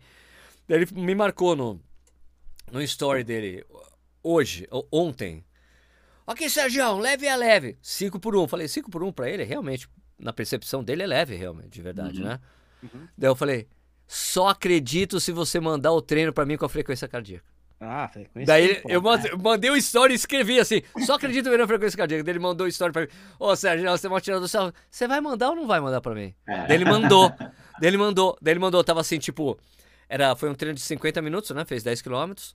Tipo, 25 minutos na Z3, 10 na Z4 ah, e não sei o que, não sei o que. Eu falei, falei, Max, o leve é. Você é. não sai da Z3, brother. Você não sai da Z3 no, no, no leve. Dele, porra, Sérgio, cara. Falei, como eu te disse, correr leve é uma arte. Então não adianta ele falar que fez 50 minutos se ele correu super devagarzinho primeiro depois sentou a bota nos outros para ah, ir subir a frequência. Ele não mostrou os laps depois para mim. Ele mostrou só o inteirão. Para algumas pessoas, o correr leve vai ser caminhar, na verdade. Porque o cara vai, vai é. trotar numa velocidade tão baixa que para o corpo dele seria muito mais salutar ele caminhar de forma acelerada, né? Então, não é fácil mesmo, não. Correr leve é uma dificuldade. Acho que o Marcelo deve estar assistindo aí, que é outro aluno meu. Até outro que. Brincadeira, o Marcelo é leve, cacete. Aí ele, pô, é uma dificuldade que eu tenho. Ele sabe a dificuldade, que é quando eu digo correr leve, é correr leve. Mas os, eu, americanos falam, os americanos falam muito disso. É, eu, eu, li uma, eu, li um livro, eu, eu acabei. desculpa, desculpa aí, gente. É, eu li o. Eu, eu ouvi, né? Na verdade, eu, às vezes eu corro escutando um audiobook, né? E eu escutei o audiobook uhum. da Dina Castro, narrado uhum. por, pela própria Dina Castro. Então foi maravilhoso. Ela contando a história dela, né? E ela fala dessa coisa também. É uma coisa que eu já tinha dela. Fala, ó, a principal aprendizado de todo corredor é saber que o leve é leve. Mas é leve de verdade, não é um leve. Não, eu acho que é leve, depois vai ver no relógio não é leve. Então, não, é leve, exato. Olha, leve, leve, Sérgio. Pode? 6 quilômetros, 5 e 15, 131 batimento de média. Isso, isso, é, isso, é, leve. Isso é leve. Isso é leve. Isso é, leve. é bom. Isso é ridiculamente leve. Mas, ô, ô Jeff, o mais difícil é para você é, é, é, o aluno que não consegue obedecer o raio do leve a leve e sempre tá dando cacetada até no regenerativo? Ou é o oposto, aquele cara que, meu, você botei uns tiros aí pra você fazer, você tá trotando os tiros, meu filho. E aí, né? Ah, é. O cara que não, vai, o cara que não obedece a intensidade. Não, não, dá, o, não, dá, o, não dá o coro na intensidade. É. Ô, Nish, posso agregar a sua pergunta? Lógico, Ou o cara que quando você manda fazer 15, ele fala, ah, fiz 17. Fiz é. dois a mais, é. entendeu? Ou que você diz, ó, faz ali o Quem quilômetro é o em, faz o quilômetro ali em 4,50 e o cara bota 4,30, 4,20 voltando de lesão. né? Se, se Léo tiver aqui assistindo, eu não vi que eu tô aqui com, com, no celular só olhando o que tá falando. Mas se Léo estiver aqui, semana passada o Léo, pô, voltando de uma, de uma, uma lesãozinha no pé, chata pra caramba, Léo, pô. Volta ali nos 5 e 5 quilômetros, na boa, corre dois, anda dois minutinhos, tal, ali, pai. Deu 4,30, mas eu tava de boa. Eu, porra, Ei, 4,30 para 5. Corredor é uma desgraça. É, eu acho que esse é o mais difícil. Eu acho é que é, é, o, é o controlar a intensidade para cima, né? O cara que na hora de correr, ó, faz ali na, naquele, o, o volume, né? Teve outra que chegou para mim essa semana, não, porque minha prima fez um desafio de quem corria mais quilômetros, não sei o quê. Aí eu corri cinco, mas corri cinco leve no domingo, mas não tinha cinco. Já aumentou no volume do sábado, já correu domingo e já destrambelhou. Tá Aliás, Jeff, isso é uma coisa, uma coisa que é muito comum aí, né, no Recife. A última, também, a minha, minha referência ainda é a última vez que eu fui. Mas é, parece que tem uma coisa muito arraizada aí de você ter pessoas que treinam com treinadores diferentes, que tem grupos de corrida, grupos de WhatsApp e que Verdade. montam esses desafios, né? Ó, oh, o desafio da semana é tal, mesmo que não tenha nada tem. a ver com a sua planilha. É, isso ainda continua acontecendo? Continua, ainda rola, ainda rola. Essa minha, essa minha aluna foi a, é a prima dela que mora no Rio, parece, que fez o desafio pelo Strava. Aí, tipo, ela tinha 12 no fim de semana, parece que correu 12 mais uns 4. Aí no domingo fez 5, aí quando foi na segunda que chegou, ó. Não, Ai. porque eu fiz, não sei o que. Pô, por que tu não dissesse no sábado, né? Só diz depois que faz a merda, né? não. Pô, pô eu, tenho, eu, tenho, uma pergunta que eu acho que eu nunca fiz, velho, para nenhum treinador. E Ixi, agora você falou disso, eu lembrei. É, o Strava, ele virou um inimigo ou um amigo do treinador? Com esse negócio de icon, de local legend, de. O é, que, que, você acha? O que, que você pensa disso? Né? Eu vou dizer, eu uso pouquíssimo Strava. Eu, eu realmente eu confio no relatório que o aluno passa, né? Então tem. Mas exemplo... se não está no Strava, não aconteceu, Jefter. se não, está no Strava, não aconteceu. Exato, é, é, é a prova social, o Strava, né? É a prova social. Se o Tonton nem sobe o Strava, esse tontonzão dele aí. É, esse Tonton é, não deve subir. Mas sincroniza, o aplicativo que usa, ele sincroniza ainda o Tonton. mas assim, eu acho que a, a turma tem. É, é o que eu digo, né? É, é quase que uma dependência né, de querer dar satisfação através do Strava, né? Ah. Ou de coletar informação do outro para saber se o cara fez Isso. aquilo mesmo. Postei lá que corri os, os 10 no 50, aí vai o cara lá, porra, no 50 eu vou lá no Strava, eu vou catar o cara para ver se ele fez realmente, se ele tá. Porra, deixa o cara, o cara não disse que fez 10, acredita no cara, pô, não precisa estar tá investigando. Eu não acho que é um inimigo, não, mas às vezes Ajuda, o cara desconfia. É, o cara às vezes desconfia de, rapaz, tem, tem algo errado aí nesse treino. Vou dar uma Olha, olhadinha lá. Tem, cara... tem, tem, tem, fiscal de, tem fiscal de pace, cara. Tem fiscal total, de pace no Strava. Total, total. Ficar no... Meu, outro dia eu recebi uma mensagem muito engraçada, assim, porque eu tinha feito longo, meu, os longos, assim, eu, eu, como eu tava dizendo, eu faço os meus, minhas rodagens é bem leves de verdade. Eu faço os treinos de intensidade fortes e tal, só que eu fico com aquela coisa, eu, eu, eu o meu, às vezes eu coloco o treino de intensidade ele todo combinado, né? Já com aquecimento, daí tem os tiros, daí depois, tem as pausas dos tiros, depois tem os aquecimento. Então você fala, ah, o, o, total lá no estado, eu fiz 10 tiros de 400, mas sei lá, uh, 10 quilômetros a 6,20. É. Só que não tem aquela metade ali do treino, aquele sanduíche do meio, ele tá no pau, né? Tá na porrada, é. E daí tem lá, daí um, um cara, assim, depois de um longo que eu tinha feito lá, sei lá, fiz, sei lá, 20 quilômetros a 5,15 ou 5,20. Daí um cara escreveu nos comentários lá, nossa, Sejão, finalmente, hein? Porque aquele seus pace lá, 7, 6 e tava de tava ruim, né? Daí um cara se escreveu embaixo. Ih, Sérgio, ganhou um fiscal de pace. tá cheio, velho. É o que mais tem é fiscal de pace. A gente chama, Ai, chama de Ministério Deus. Público do Pace, é. né? Que é caras... Ministério é. Público do Pace, adorei. É. MPP. É, MPP. Ministério Público do Pace. Adorei. Vou abrir uma CPI do Pace, né, Nish? É. Vou abrir uma CPI do Pace, vamos ver se o é. cara. É mesmo, cara. O cara tá fazendo aquilo mesmo, né? Não, os caras os cara não estão. Meu, se você. Meu, teve um treino que eu fiz, que era um treino de ritmo, e eu tive que parar no meio do treino de ritmo, porque eu tinha que. Meu, tava muito apertado, precisava fazer xixi, né? Daí depois foi lá o cara, é, esse seu treino foi bom, só que você deu uma pausa. Eu falei, é, eu fui fazer xixi, porra. Tinha que ser uma mijada, caralho. Não foi porque eu quis, aconteceu. Porra, isso aí também é uma chatice do caramba, hein, velho. Você para no treino, você não para. O problema é meu se eu paro ou se eu não paro. É. Vai lá pra prova, você vê o que o cara fez na prova ou não fez, mas se, ah, o cara para, o cara parou um minuto, parou 30 segundos, parou 10, ah. Agora, peraí, Ó, é, o, o, o Vinícius, o, o Stuck falou dessa coisa do, da influência do Strava, Jefter. Mas você sabe que a maior influência, na verdade, não é nem isso, é o, é o Instagram, né? É, tá como, é que, como é que tá pra, como é que é para você assim os, os leões de Instagram, né? Porque não tinha os leões de treino, agora temos os leões de Instagram, é. né? Como é que funciona eu, aí por aí? Rapaz, hoje eu, eu tô bem assim, eu, eu comecei a respirar, eu comecei a querer paz com o Instagram, né? Porque ou você tem paz ou você tem razão no Instagram, né? E aí veio essa pandemia, veio aquelas treta da máscara, veio a treta que a doença não é, que, enfim, tudo, toda essa toda a politicagem, né? Eu comecei a bicho, me incomodou, foi me incomodando tanto, que velho, está me fazendo mal, tem que começar mais olhar essa porra. Cara, tem que começar a sair disso, assim, eu continuo usando muito o Instagram, mas se começa uma treta, eu saio de perto, mas rola muito do cara, pô, posta lá o tempo do treino, aí a, a menina ou o cara que postava fez 10 tiros de mil para 4 minutos, postou lá os, os 10 quilômetros em 40 minutos, mas na verdade ela descansava 3 em cada, a cada um, né? 10 quilômetros em. Pô, não foi. Aí a galera começava a cair no pau. Tá? Pô, deixa a mulher postar o que ela quer, deixa o cara postar o que ele quer, pelo amor de Deus, né? Mas é uma preocupação com o peixe alheio, com a vida alheia, na verdade, que é muito grande. E aí, esse período de pandemia só fez acentuar isso, velho. É, um, é o cara tá de máscara, ah, não, é um idiota, é não sei o quê, porque corre de máscara, tá sem máscara, é um fascista. Né? Velho, eu comecei a, eu comecei a perder o sono, de verdade, porque Jura, cara? Como eu, interajo, eu, interajo, eu interajo muito com as pessoas no Instagram, então direto eu respondo todo mundo, eu converso com a galera, dou conselho, faço tudo. Teve uma hora que ele começou a incomodar, pô, eu disse, caralho, tá, tá me incomodando pessoalmente, sabe uma coisa? Puxei o freio e disse, não, eu não quero ter razão, não quero provar mais que um, um, adulto tá certo ou errado se tá usando uma máscara, é. se tá postando o pace da prova dele certo ou errado, eu não quero ter essa razão, eu quero ter paz aí eu realmente eu deixei para lá. Isso. Olha, rapaz, tem uma coisa muito interessante que eu vi esse dia, porque tem um perfil criado aí, recente, no Instagram, que é o perfil mais divertido que apareceu nos últimos tempos no Instagram, que chama Mentiras do Atletismo. Ah, Opa, eu já vi. Cara, é absolutamente sensacional, porque são... É, quem tá tocando, eu, eu, não sei, eu juro, eu juro de pé junto, eu não sei quem é quem é. tá fazendo, mas é algum atleta de elite.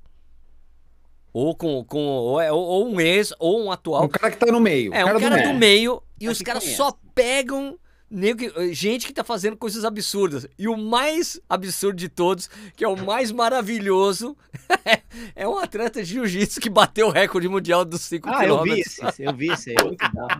Esse o cara é bateu e, e tá no perfil dele, recordista mundial dos 5 é, quilômetros. Ele fez 14, cara, deve, deve, ter feito 13, uns 27. 10 tiros em um minuto com intervalo de 5 na esteira, Olha. deixou a esteira rolando lá e quebrou o recorde. Mano, daí assim, daí tem assim, da, no diálogo dele, porque assim, esse cara do Mentiras do Atletismo é um cara muito espirituoso. Porque ele, o cara chegou e foi reclamar com ele, né? Exato. Porque você fez isso e aquilo. Ele, não, cara. Daí, imagina esse cara do Mentiras. Não, achei o máximo que você fez. Eu quero que você vá para os Jogos Olímpicos. Eu tô falando com o COI com o Kobe, falando com a CBAT pra você participar, pra você participar do seletivo. Eu quero mais. Eu tô torcendo por você. O cara é muito bom, velho.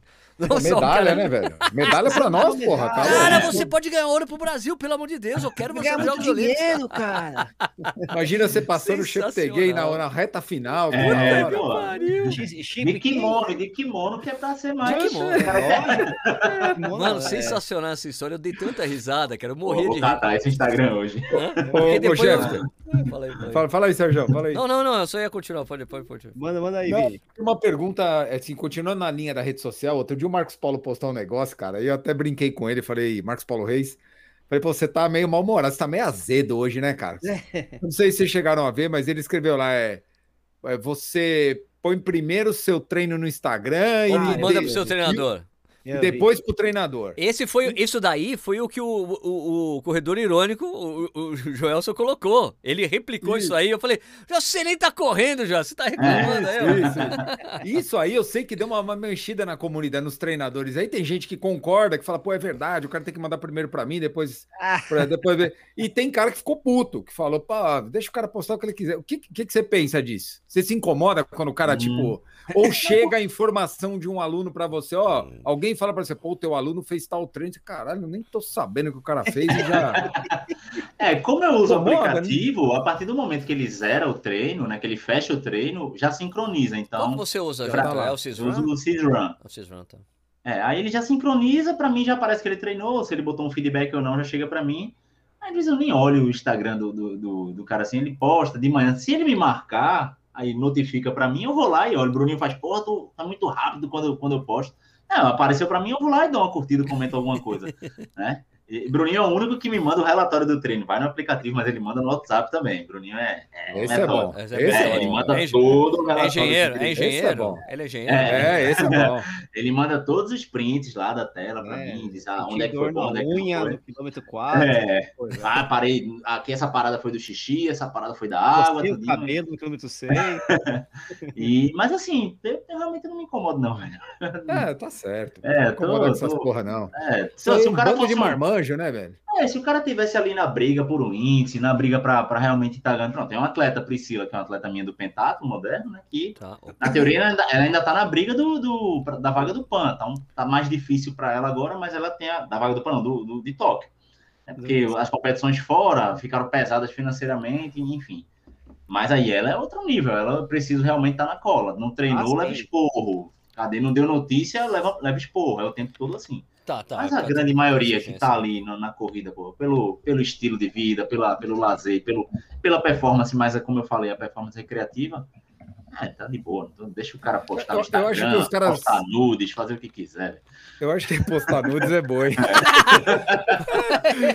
Sabe eu acho que deixa o treinador puto, cara? Que o cara, quando ele faz, acontece tudo de bom, ele vai, posta o treino bonitão, tal, tal, tal. Quando dá merda, o que, que ele faz? Ele ele ah, some, não né? posta porra nenhuma, é. fica lá e depois ele vai Quietinho. lá no treinador e fala com o cara. Aí o cara fica puto. O cara fala, porra, amigo, na hora boa você não me chama.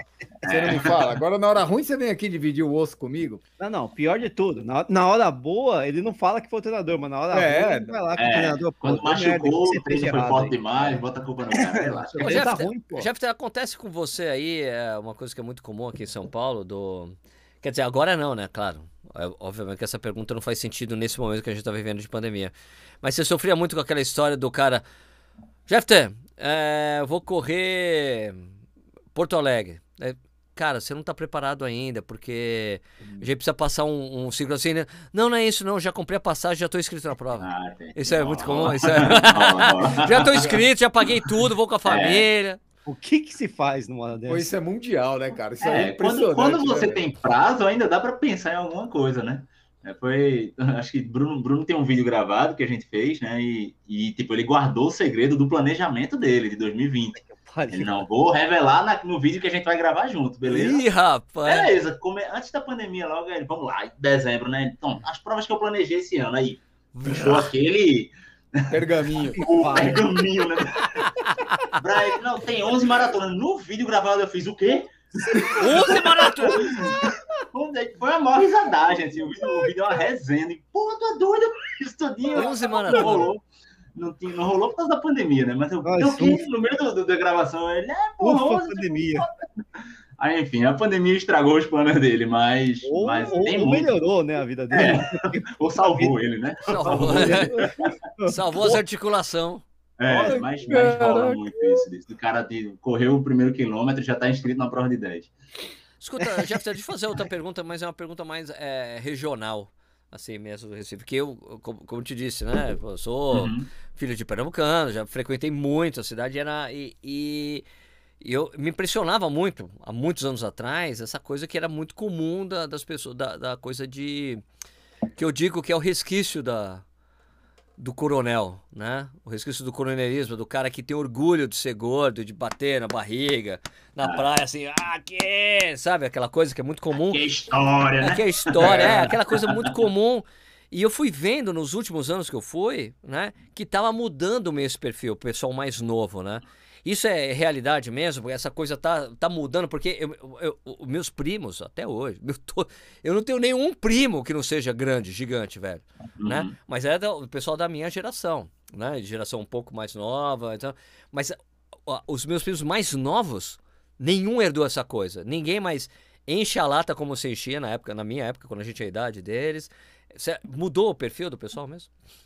Mudou e, e, a gente consegue perceber que o público mais velho cada vez mais tem procurado atividade física. Tem entendido, tem quebrado aquele que era até um preconceito, na verdade, em relação, por exemplo, à musculação, né? O idoso não podia ir para musculação porque se quebrar, pelo contrário, né? O cara vai para musculação para ficar mais forte e não se quebrar quando levar uma queda, por exemplo. Né? Exato. Então, isso foi, foi amadurecendo, eu acho que no, no Eu acho que também o acesso à informação cada vez mais universalizado, as pessoas vão, vão coletando informação e vão percebendo. Né? E tem isso também, né, do, da, do público mais jovem também se cuidar mais. Né? Tem, ainda tem essa cultura. Eu, como profissional de saúde, é, eu não. Por mais que você esteja feliz, se você está acima do peso, ah, eu estou feliz, eu estou gordinho, mas eu estou acima do peso. Mas eu não posso encarar, por exemplo, um sobrepeso e uma obesidade como algo natural, porque isso não é, não é saudável, né? Por mais que você esteja bem com isso. Não, eu me sinto bem gordo, beleza, mas não é saudável. E ponto final. Não se discute saúde na perspectiva de, de sei lá, de, de sensação do que eu sinto com aquilo. Né? Então, você está acima do peso, está obeso, está tá com sobrepeso, você não está bem. Né? Você pode estar se sentindo bem, mas para o seu corpo isso pode se tornar algo lesivo. Então, por mais que isso ainda seja forte, essa ideia do você tem que estar bem, você tem que se sentir bem, né? Você tem que se sentir bem, mas por dentro você tem que estar bem. E aí eu acho que as uhum. pessoas têm percebido isso e, e mudando um pouquinho do patamar. Mas ainda temos, acho que se não me engano, Gabriel, meu sócio, passou ontem informação, acho que somos a segunda capital do Brasil, ou é do Brasil do Nordeste, que é a mais sedentária ainda. A gente ainda tem muito. Caraca. Tem muita coisa para melhorar aqui ainda. Ah, mas é que também os tubarões fuderam com essa coisa da é, atividade. Ninguém pode nadar, pô. os tubarão, né? É, o na verdade foi na água e os dois boys na moto. Na verdade na, foi rua, o. Aí, puta, é, o, o, Porto de Suape que fudeu com essa história toda é. aí, né? Mas ainda somos assim, somos uma cidade muito sedentária ainda, ainda tem que melhorar bastante. Tá. Ô, ô Jeff, tem pista de atletismo aí? Vocês é, conseguem treinar em pista? Tem tem a principal, que é a do Santos Dumont, que é o, digamos, o centro desportivo daqui. Ela hoje ela é restrita para as equipes de atletismo. Ela já foi aberta, mas aí revitalizaram todo, todo o local, então fizeram uma pista de Cooper por fora, né, de 1.200 metros. Então tiraram, ah, tiraram as pessoas da pista, né, e botaram por fora. A gente tinha um no parque, um parque aí que é o Parque do Caiara, que é bem recente ele, já ficou meio que largado, mas a prefeitura tem revitalizado também, e aí esse é acessível para todo mundo. De 400, oficial de borracha só tem essas duas e agora da Universidade Federal, mas que ainda está fechada, ainda está tá. finalizando as obras, mas possivelmente também só vai ficar para as equipes né, de, de atletismo. É. Aí tem outras de 300 metros, do quartel do derby, tem é. em outras faculdades que não são oficiais, né, mas oficiais mesmo essas três, que são emborrachadas, né, boazinhas. Bonitinha, Legal. tô vendo aqui do Parque do Caiara, aqui no Google. É. Bacana, azulzinha e tal. Isso. Ela tá, ela, ela, assim, ela foi entregue, mas não rolou, acho que na, na, época não rolou uma divulgação boa, então a população geral começou a utilizar, já o mato cresceu, o cavalo entrando, andando de bicicleta na pista. Aí ela deu uma, uma queda mesmo, mas depois eles é, deram uma investida legal e, e agora tá fazendo uma manutenção melhor. Então, Hoje o pessoal do triatlo, a galera de, de, grupo de corrida também tem treinado lá. Tem muito, é, tem muito triatleta aí, é legal saber. Tem, a, melhorou tem, bastante a, a, o fluxo de triatletas aqui em, em Recife. É, era uma coisa mais restrita e partir do momento que eles tem a Via Mangue, que é uma, uma via nova na Zona Sul, lá para Boa Viagem, né, que todo dia ela fica lá fechada da, das quatro até as seis da manhã, se não me engano, exclusiva para os ciclistas. É, ah. aí começou a ter um, realmente uma procura maior de, de triatletas. Mas eles não nadam no mar, né? Não, é, em boa viagem não. Só quando é sabe... é tiro. Só quando é tiro, aí eles fazem lá. Você sabe que a gente tá, até a gente o tá falando de Vai pista. nadando até o segundo tubarão. É. Volta. volta, volta, volta. Você sentiu o bicho no pé, você, você foi. É, é hora, é hora de sair. O intervalo, intervalo chega até o tubarão chegar perto de você. Não precisa ser mais rápido que o tubarão, é. tem que é. ser mais rápido que o seu colega, né? É. A gente, a gente fala de pista, cara, mas pista é um negócio muito louco, né? Precisa ter um pouquinho de regra. Porque senão vira bagunça, né? Ah, eu, tenho a é. gente, eu tenho a pista do parque aqui que eu corro, que é pertinho, e é uma pista pública. E se o segurança não fica perto, cara, entra a criança para brincar com a areia da pista, porque é pista de carvão, no meio é. do coisa. Entra pai com filho para empinar pipa na, na, pista. Aí o cara deixa a linha cair, você passa correndo, tem uma linha no meio da pista. Cerol. Cara, cerol. é um negócio de maluco, é. velho. Se não tiver um, um segurança perto para não deixar, é, como é uma área aberta, eu acho que atrai as pessoas a irem lá, tem espaço para o cara jogar é, bola, é né? Um parque, Sempre no né? meio. Principalmente que é um parque é, mesmo. Principalmente ali, né? porque é um parque. É, importante, né? é importante. É importante. É, mas você pode segmentar para, já que é uma pista oficial, você pode segmentar para pessoas que treinam. Essa do Caiara, às vezes era tipo cavalo boi no meio da pista e você tinha que tanger o povo para fora, agora saindo, para poder você treinar na pista. o gradeado já todo estourado, então aí eles deram uma revitalizada, cortaram, tiraram todo o mato do meio porque é. o boi ia comer o mato aonde? No, no claro. campo da pista. Lógico. E aí tiraram tudo, deixaram ela mais arrumadinha, e hoje você vê que tem o público geral que faz a caminhada, que faz a corridinha lá dele. É isso, beleza. Todo santo dia, respeitam a raia 1, o que é bom, eles, a maioria é, entende que ótimo. a raia 1 é de quem tá correndo rápido e, e, as equipes estão lá treinando junto. Aqui em Jundiaí, eu tenho, eu tenho experiência boa com a pista aqui em Jundiaí, né? Eu moro aqui há quase 19 anos.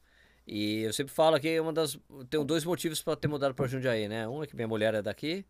E dois, que tem uma pista pública de atletismo. É isso. Né? São dois motivos ah, principais. E a época que eu comecei a frequentar a pista, a pista era de. Era de, era de saibro, ela tinha sido de carvão quando foi criada, uhum. porque assim faz parte de um complexo desportivo que tem em Jundiaí, que é um complexo olímpico. Tem, o, tem a, uma, tem uma, uma piscina olímpica Piscina olímpica é. mesmo, 50 metros. Né? De 100 por 50, cara, é muito louco. Né? Não, é 50 por 25, né? 50 por 25, é. É 50, é 50 por 25. 25 então, às vezes, isso. o cara fecha e faz várias raias de 25. É muito louco, porque sobe de lado. Incrível, né? Então tem essa pista pública aí, de, a pista tem isso e tem o ginásio é, poliesportivo, que já tá, é, ficou defasado, né? Não tem algumas medidas oficiais, são maiores, eles não conseguem mais fazer alguns tipos de jogos ali né? Tipo, futebol de salão não rola mais por causa da medida, teria que derrubar, e daí tem. É, não dá, porque é histórico o prédio. Mas quando cheguei ali, a pista era de carvão, daí depois foi ficando saibro. E quando eu comecei a treinar, a gente tinha esse problema da raia 1, porque às vezes alguém ia caminhar, alguém ia caminhar na raia 1, daí você tinha que chegar. Eu chegava, eu era sempre de boa, chegava, olha, com licença, olha, essa parte de dentro, a gente corre que tá treinando, fica rápido, você, ah, se você não se importa, é, eu pago imposto também. Aquela coisa, né? É, Mas depois, não. Eh, e daí eu acompanhava as finanças, as coisas do, do, do município aqui. E uma vez eu, eu entrei no orçamento e tinha lá um orçamento para para troca da para pista ser reformada. Eu falei, cara, chegava para meus amigos daqui de Jundiaí que moram anos, Cara, mas tá lá, tá no orçamento da cidade. Sérgio, isso é lenda, isso nunca vai acontecer. Daí, quando aconteceu? Quando o Brasil foi sediar as Olimpíadas, os caras, pronto, vamos agora usar aquela verba de uma milha, né? Pra poder uhum. mexer na pista. Então, foi um trabalho complexo que eles fizeram na pista, que eles tiveram que mexer na pista para poder fazer a parte drenagem. de... A drenagem. Eles tiveram que mexer, tiveram que deslocar a pista para fazer a drenagem, mas a pista tem certificação B, então ela pode ser usada para. É porque não tem arquibancada legal ali para o pessoal acompanhar a prova. Ah, para acompanhar, né? Mas aí quando eles colocaram o Saibro, desculpa, quando eles colocaram o Tartan, daí eles fizeram a coisa certa, que era proteger as três raias de dentro. Colocaram, tem uns cones com corda na uhum. raia 4 e protege tudo. Daí as pessoas entenderam. A parte Perfeito, de dentro é, é para quem corre, a parte de fora, quem quer correr devagar, corre fora ou caminha. Então ficou perfeito. Só que daí, depois, quando na pandemia fecharam a pista, onde está fechada de novo, é, daí quando reabriram, reabriram e colocaram os cones dentro do gramado, porque você não podia aglomerar no gramado. Então daí tiraram o cone. Ah, daí voltamos a ter o famoso problema da 1. Daí eu tinha que chegar, eu lá fazendo tiro de 400, eu... Oh, por favor, Pista, com licença. É, o cara não tem pulmão para assoviar, mas. É, raia! Olha a raia! Você tá lá no tiro de 400. Ah, normal, mas aí você faz. Você, ou assim, ou, ou, depois de um tempo você fala: Meu, se a pessoa tá ali, tudo bem, tá andando, beleza, eu vou passar colado pela direita, a pessoa vai se ligar e vai sair dali. Era geralmente quando você passava, vum! Daí o cara, opa, deixa eu sair daqui. É, é. Não que esse voo, esse voo não era nada demais, né? Eu não faço tempo de 400 tão rápido assim. Mas faz um ventinho assim. É um ventinho, ventinho. Né? Dá um susto, dá um susto. É. Você acha que o público de corrida aí, o público de corredores aí, tá estável ou ainda tem espaço para crescimento? Como é que você vê? Você falou, né, é, né, que o público tá deixando pandemia, o né? sedentarismo, né? né? Porque, é. desculpa te interromper, isso que essa pergunta não, é, é muito boa, porque vários lugares, assim, pelo menos em São Paulo, sobre, não sei se o Brasil inteiro, mas vários lugares não tinham bicicleta para vender. Porque um monte de gente começou a, é, bicicleta para comprar por causa da pandemia. Você notou também o crescimento de corrida? Aqui rolou isso também com, com bicicleta, falta de, de, de oferta né, de, de, bicicleta no período. O que aconteceu é que pandemia fechou tudo, as pessoas ou treinavam em casa, nem todo mundo era motivado, se sentia motivado para isso. Né? A gente fez um trabalho massa durante a pandemia, realmente, com essas aulas online, mas não é para todo mundo, né? Todo mundo claro, que curtiu mesmo. E a galera foi para a rua correr. E aí começou a gostar da ideia e a gente vê que o quanto ainda tem, tem mercado para crescer na, na corrida de rua. Tem muito, muito mercado mesmo.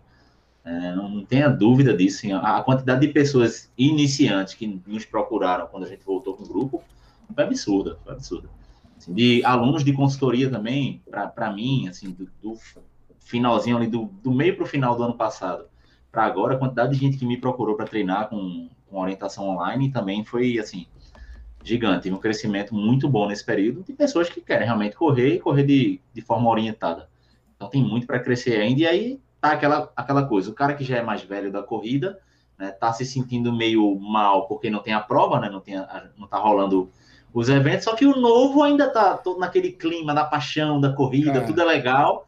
Então, para ele não faz falta, né? Mas o, o que eu tô sentindo é que o corredor mais antigo a energia baixa, tá, pô, tô meio morgado, essa semana não treinei por causa disso, por causa daquilo. Se tivesse uma prova na, na, ali há três, quatro semanas, com certeza ele não deixaria ah, tá. de treinar. A motivação, ah, a motivação baseada né? na prova, a motivação É, exato. E, e, é natural, né? Natural. Por, men por menos competitivo que você seja, mas você tem uma meta ali, né? Muito difícil, tá? Daqui a quatro semanas eu quero melhorar meu tempo dos cinco.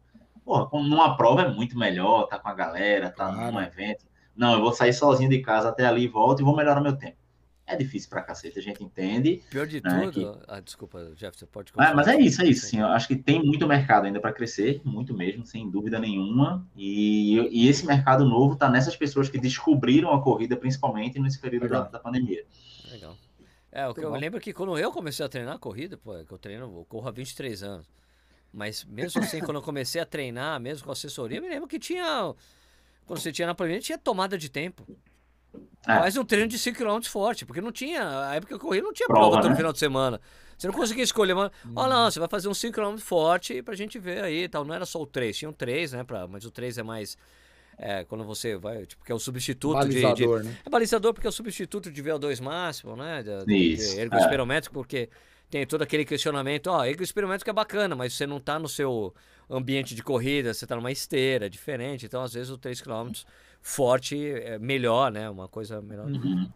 Mas aí tinha É, e- cinco, faz o cinco forte, aí vê que sai e tal. É, o que rola hoje, é, por exemplo, são os desafios, né? Então você né, pega na Sori, então, o que a gente fez nos treinos de sábado agora? Já lancei essa semana para a galera da gente alguns treinos diferentes. Vou fazer um treino na Serra da Russa, que é, é um Ih, caminho famosa, aqui para o famosa. interior, exato, que é uma subidona aí de, acho que são 8 quilômetros subindo.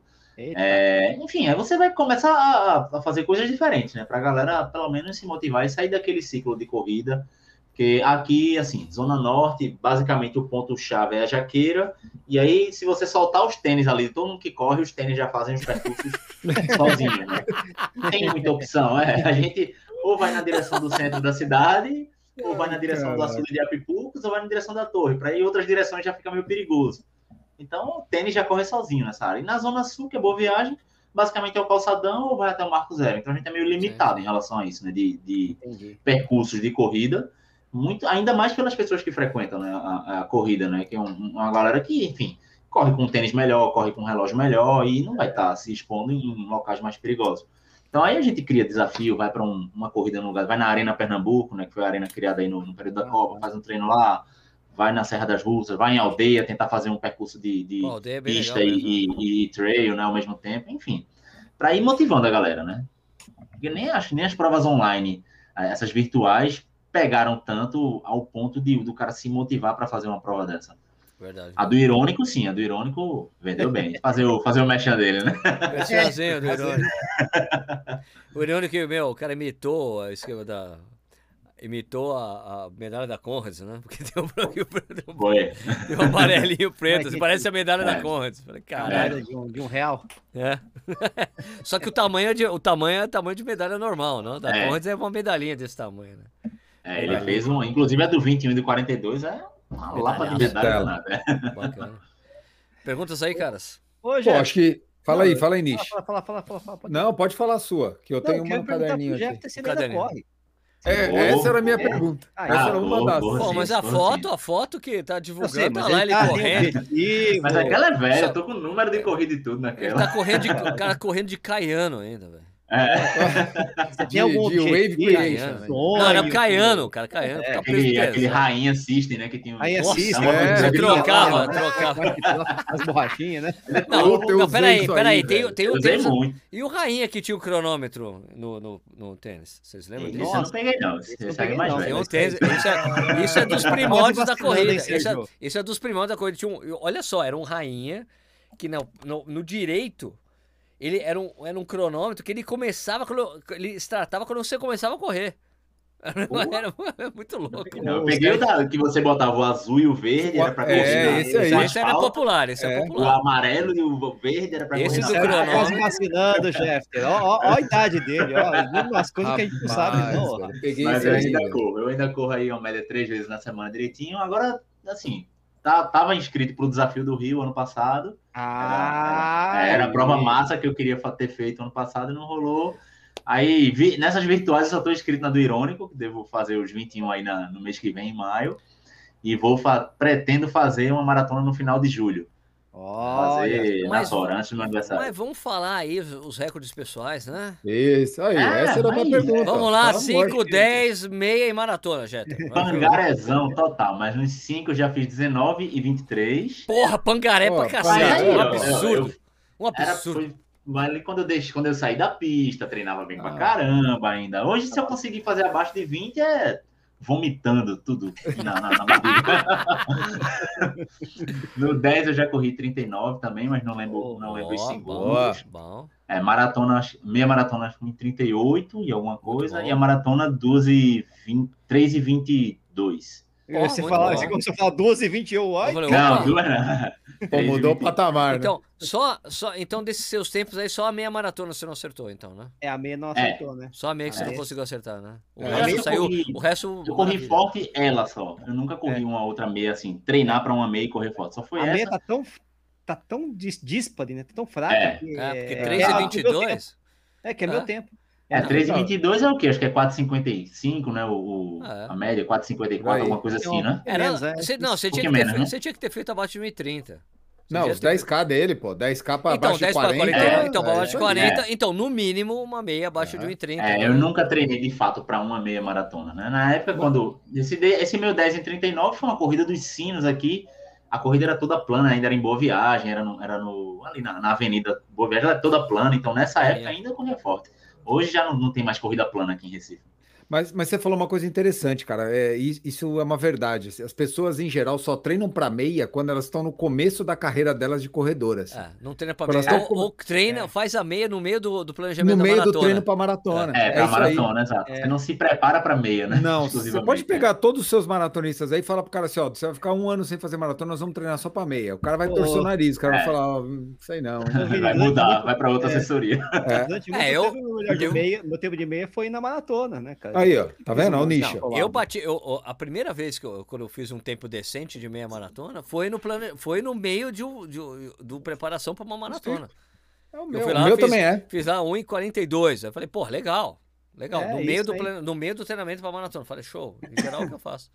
É, eu É, passei, acho que na, na, na que eu fiz de 3 horas e 22, eu tava ali no quilômetro 30, 35, correndo a 4,44. Pronto. Tava super bem. Seja, quase o melhor É. tempo da minha meia foi no meio de uma maratona, né? É, Ah. É, o Nish fez isso. O 40, Nish, ba- 41. o Nish fez isso. Né? É É. isso, né, Nish? Deve ter passado a meia para 1,40 e 41, né? Quer dizer, quase. É, por aí, exato. Mais ou menos. É, isso, é- isso é meio normal, né? Engraçado. Isso a gente não. Engraçado, não... Ah, o meu também, meu, meu RP de meia é no meio da maratona. É tudo que entra bem, no negócio É mesmo? É. É? Um mês antes. Um mês antes da maratona. Ô, Agora, você louco, sabe, quando a gente entrevistou o Marilson, eu fiquei surpreso, né? Que, tipo, que a, a única marca que ele fez abaixo de uma hora foi aquela que ele fez lá. Os, aquela, né? Sim. 59. quando o Mundial, é, o Mundial de meia, que ele fez. Não, aquilo foi porque tava todo mundo, um bando de doido correndo, e fui lá e É. fiz também, né? Porque- Seguindo. e foi a, ele falou, foi a única vez que eu fiz abaixo de uma hora. Caramba, legal saber isso, né? É, lá- E, e ele achou que ia dar ruim, né? Ele ainda falou que achou que ia dar ruim, porque estava totalmente fora do que ele tinha programado na cabeça. Né? Exatamente, exatamente. Saiu meio foda. e todos Deu os ruim, né? brasileiros, né? Porra. 59 minutos deu ruim pra caramba, né? Porra, velho, imagina. Pô, durante muito tempo, o único branco, né? O único não africano, né? Não É, africano. verdade. verdade. João, Tem, né? tem alguma prova que você sonha em fazer, quer fazer? Coisa. Ah, coisa que tem você uma fala, maratona de Atenas, desde sempre eu tenho na cabeça, velho. Pô, eu tenho vontade também dessa, cara. Não é um sonho, mas eu tenho puta né? vontade. É aquela autêntica É, você é, fazer é, pela é. história, né? É Então, isso. assim, é, isso. é maratona de Atenas, a autêntica, né? Tem que é bem É, claro, eles deixam bem claro isso, a autêntica. Exato. Aquela, né? é- Essa eu tenho, eu tenho. Eu já li É, sobre ela, inclusive até naquele livro do, do, do japonês lá, esqueci o nome dele. Ele fala que correu e que é uma prova péssima de O correr, inclusive. Murakami. né? É, diz que o é Murakami? dura pra caralho. Isso, Murakami. Ele fala no livro que é uma prova horrível, passar no meio da cidade, no meio da feira. É. Bonito é só aquela chegadinha ali, lá, Isso, isso. é, aquela coisa histórica, mas o resto é horrível. Não, mas ela bem. melhorou, ela melhorou muito, Jeff, porque quando ele escreveu, foi uns 15 anos atrás. É, exato. E Melhorou pra outra, o que importa é a foto também, né? É, Foda-se. programa. É, Foda-se. o que você vai um colocar no Instagram, é, o que você vai colocar no Instagram pedra no lá, um finalzinho. pedaço de pedra que eu tenho em Atenas, uma pedra antiga lá. Por aí. Mas ela é uma prova que realmente eu tenho na cabeça que eu, eu vou fazê-la um dia ainda. Aí tem toda uma programação de família, levar a mulher, levar a filha, para já uma Ah, viagem completa, né? É. Então, E es- esperar o euro baixar, né, bicho? É. Porque agora. É, daqui uns dois, três anos a gente vai. é, Nossa por aí. senhora. É, vem, vem de um. Não, É, não, então, ó, Jeff, a gente tinha um plano aqui, né? Eu com o Stuck. Ah, 2022, vamos correr Nova York. Então, ó, Stuck, 2022 é Buenos Aires. Só se, hein? e, olha lá, e olha lá. Olha lá, se não Vai ser ali pro 2022, sul, vai. a, gente, é, a gente vai mudar esse Stuck 2022 é Porto Alegre mesmo. É, é bom demais. Fala um pouquinho antes, né? Que... Outro dia eu recebi um, recebi um negócio no Instagram lá da Maratona de Rosário que eles confirmaram a prova pro dia 22 de Isso. agosto, né? Puta, eu tô, eu tô, eu tô na Pô, fila, eu tô na fila. Então, Tô na fila. Falei, pô, que pouca, puta negócio legal, confirmaram. Aí um, um amigo meu mandou, eu falei, tá, como você vai entrar? Ele falou, não sei. Eu falei, é, contrata uns quatro coiotes, passa, atravessa na mata, dorme, É. dorme. É, tá, Porra, tá nadando o Rio do Guaia entrar, caraca. Olha, eu falei ter com um monte, Imagina, não pode entrar. falei com outros amigos assim, o meu planejamento de maratona virou Rosário. Se aconteceu ou não, beleza. Mas, é, o meu tá. Não, também. acontecer, a prova vai acontecer. Agora, se a gente vai poder entrar é, ou não, são outros 500. Ah, é o truco, cara. Posso até me inscrever, tá bom? É o truco. O truco, então, o truco do, do Niche. Os trucos do Niche são bons, viu, cara? É, eu me ferrei dois, duas maratonas que eu treinei no passado inteiro para as maratonas e não rolaram, pô. O ciclo inteiro, você faz 32, 34, é. você chega na hora, cancela. Cancelaram. É, a gente ia para uma. O Niche ia correr a Stanley Marathon. Eu ia com ele. A Stanley Marathon é a maratona das Ilhas Malvinas. Aham, bom, né? Lugar ruim de viajar. A gente tinha sido convidado pelo, pelo legal, pô, pela embaixada lá, pô, tava tudo certo, passagem comprada, tudo tava tudo certinho. O Nish treinando, eu falei, Nish, eu vou de bicicleta te acompanhando para filmar, fazer o um conteúdo bacana. Não, eu nem treinei ah, eu... é uma desgraça. Não, e os caras me enchendo. É. Não, e, e, pior que uma semana antes do cancelamento, os caras estavam me enchendo o saco para eu é. mandar é. documentação para autorizar que eu pudesse usar o drone que eu tenho na ah, ilha. É eu falei, eu falava para os caras, mas por que vocês estão pedindo isso aqui? A prova vai, cance vai ser cancelada, né? Para que que vocês estão pedindo essa documentação? Não vai rolar na... Né? Eles, não, mas tem que mandar, tem que mandar. Ai, que saco. Fui lá, tirei foto do drone, fiz toda, porque é uma documentação chata, que é do governo britânico mesmo. Mandei, lógico, deu dois dias, pum, cancelaram a prova. Ah, não, não falei? Prova dia 22 não falei, porra. Dia 15. Eu lembro que eu tomei uma cerveja dia 15, que era dia de St. Patrick, um negócio assim, cara. Cara. Fiquei afogando minhas mágoas, cara. Fiquei triste. Agora teve uma maratona grande, acho que para público geral, na China agora. Isso, isso, ah, isso. É, isso é uma coisa, é um, é um, é um vídeo que eu vou soltar amanhã. É, em Xiamen, né? em Xiamen, teve uma maratona para 12 mil pessoas. E das pessoas, Sérgio, né? Sérgio, que absurdo você quer. Meu, mas eu vou dizer uma coisa que é, é importante, muito, é, por isso que eu, eu, quero muito fazer esse vídeo. É. Sabe quantas pessoas foram infectadas na região, na província onde fica Xiamen? A província. É é. Quantos infectados? Quatro infectados. Então, ah. os caras fazem um puta controle assim, uns cinco. Quatro é, infectados. Fecha, né? Só assim, ó, quatro infectados, não é quatro mortos, é quatro infectados em um, na última semana. E, e é a um prova. E daí puta, foi uma coisa que eu fui entender quando eu fui apurar um pouco melhor essa informação. É que aquela prova que aconteceu na Itália há é. uma semana atrás, Sim. a grande maioria daqueles atletas que correram a os elites eram para estar na maratona de Xiamen. Exatamente ah, daquela prova que. Ela... Então, assim, ó, a maratona de Xiamen vai acontecer e só tinha chinês. Entendeu? E a elite que ia pra Xiamen correu lá na Itália, porque era do pessoal que estava exatamente do camp, que são os agentes que organizaram aquela. Não, a gente vai fazer uma maratona para vocês correrem de qualquer jeito, porque vocês iam correr Xiamen para conseguir índice, daí depois vocês iam ficar por ali, pro Japão direto. Então, quer dizer, fica aqui. Vamos correr aqui na Itália. Foi isso que aconteceu. Então teve mesmo, 12 mil pessoas. Aí eu vi, o cara, olha a China, sem protocolo. Cara, morreram quatro infectados na região na última semana. O que vocês estão falando? A gente não, tá a, galera, a galera vai, né? Não, eles produzem um vírus, eles vendem um remédio e agora eles estão fazendo maratona. Ah, mano, não, é, é, é, muito negação. É, eu nem entro nessa, né? É. Mas, ô Sérgio, não é, é, Xiaomi não é o nome da marca do telefone, cara? Xiamen. Xiamen. Ah, Xiamen. Xiamen. Xiamen. Xiamen. É quase um Xiamen. Não, mas é quase um Xiamen Xiamen. Na região, na região de, onde fica Xiamen. Xiamen. Quatro infectados Belo. na última semana. Quatro infectados. Aqui ah. morreu, mas hoje, mais 3.500 pessoas. Hoje no Brasil. É, não dá, não. Ô, ô, ô Jeter, quem é seu ídolo, seu corredor preferido aí da, dos profissionais é. aí? Tem um cara que você gosta aí, ou até o treinador Os também. 400 que... mesmo, fala aí. Qualquer um. É, é Não, 400, eu, eu, eu, quando eu corri o 400 com barreira, uhum. o Jubes de São Paulo, né, é, é porque eu sou péssimo de lembrar alguns nomes, né? E aí, como era o nome do recordista do 400 com barreira brasileiro, meu Deus? Tem um Heron, né? O Heron. O Heron? O. Isso, Heron, isso. Aí, pô, ele correu na raia 5, eu corri na raia 6, velho. Porra! Foi muito massa. Heron é finalista olímpico, velho. É, exato. Ai, aí ele tava ali, eu, pô, não queria nem correr, eu queria só olhar ele correndo, na verdade. ele, eu, eu, era um cara que eu gostava muito dele no, na, na minha época de atleta, né? De, de prova de pista. Era muito fã de, de Vicente Lenilson também. Gostava muito desse um velocista, velocista né? grande corredor de 60 metros, tinha uma Sim. aceleração Absurdo. incrível, né? Tava baixinho demais, aí não conseguia ah, bater. É. Vinha uns canelão e, e, engolia ele no final. Isso. É, e maratonista, velho, não tem, não tem como não ser fã do, do Kipchoge, né? Não tem pra onde correr. Aquele cara é lindo. Aquele cara é lindo. Eu não é. acho ele lindo, não, mas tudo bem. não, ele, né, já, teve alguém que postou uma vez que, ah, se eu encontrasse ele, ele, pô, ia ser uma briga, porque minha esposa Ela disse, não, não sei quem ia dar um beijo primeiro, se era ela ou eu, né? Mas a gente não ia brigar por causa do beijo, porque é Kipchoge é Kipchoge, pô. Puta, cara, eu tenho duas fotos com o Kipchoge em Berlim do ano que ele bateu o recorde, cara, porque eu tenho, eu tenho na coletiva de imprensa e depois, depois da prova. Eu tava lá filmando o pessoal para chegar em três horas tal. Já tinha me tirado da linha de chegada, eu tava na lateral, filmando para esperar o pessoal chegar. De repente eu escuto um barulho atrás de mim. Ah, não, não. Olha assim, cara, o Kipchoge passando com a, tur com a, com a turma dele. E uma mulher, ai, peraí, deixa eu tirar um selfie. Eu falei, porra! Parou ele, mas eu vou tirar também. Cá! Daí quando eu tirei a foto, alguém, outras pessoas pararam, daí eu comecei a conversar com o cara do meu lado. Eu olha, era o Patrick Sang, o treinador dele. Eu falei, caralho, Patrick Sang, deixa eu tirar uma selfie com você.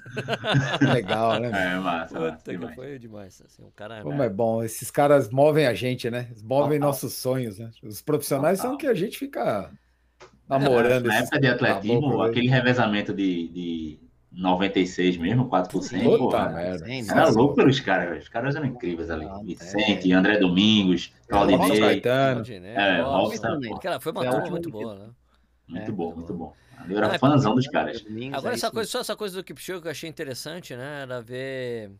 Teve até uma pessoa que entrou em contato comigo no. Eu fiquei conversando ali no. no, no- no- em- em- em- mensagem direta no, no Instagram. Aí o cara. Não, Sérgio, você leu a matéria do Let's Run? Eu falei, qual matéria? do Let's Run?" A matéria que falou que.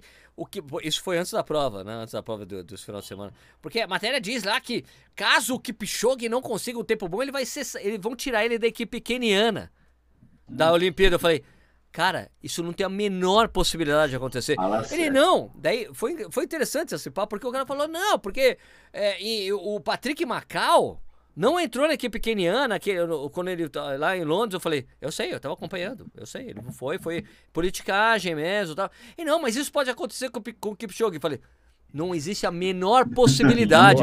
Não dá primeiro, porque. Falei, primeiro que não dá pra comparar Kipchoge com o Patrick Macau. Patrick Não Macau. dá, É, não claro. dá. Patrick Macau foi um tremendo corredor mesmo. Ele deu pau no. Meu, ele fez. Ele fez. Meu, Patrick Macau fez uma coisa que nunca ninguém fez, cara. Que foi tirar sarro do Haile Gebrselassie, velho. Fazer, fazer o, o Haile fazer zigue-zague atrás dele, velho.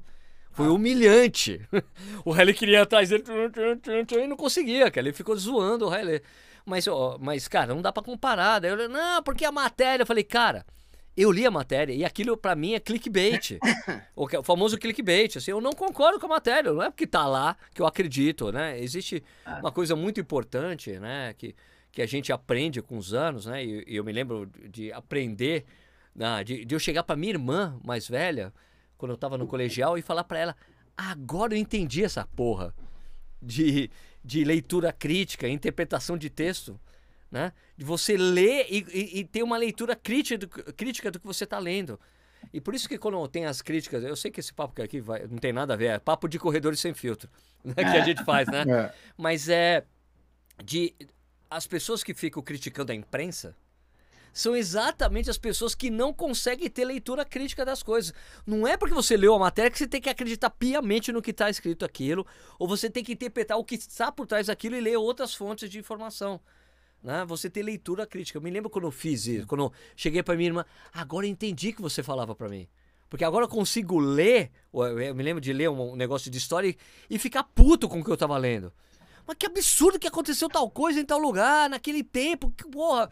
E daí eu falei, pô, e, e- e a leitura que a gente tem que fazer do- das coisas hoje é você ler e ter uma, não é você assumir as op- opiniões de quem tá te passando aquilo. Quando eu faço o Corredor na News, dando notícia, muitas coisas são minhas opiniões. Eu não espero que as pessoas concordem comigo. Eu tô dando o que eu acho, dando uma notícia, dando uma piada, fazendo uma piadinha, tirando um sarro daqui, né, dali, mas é a visão que eu tenho das coisas.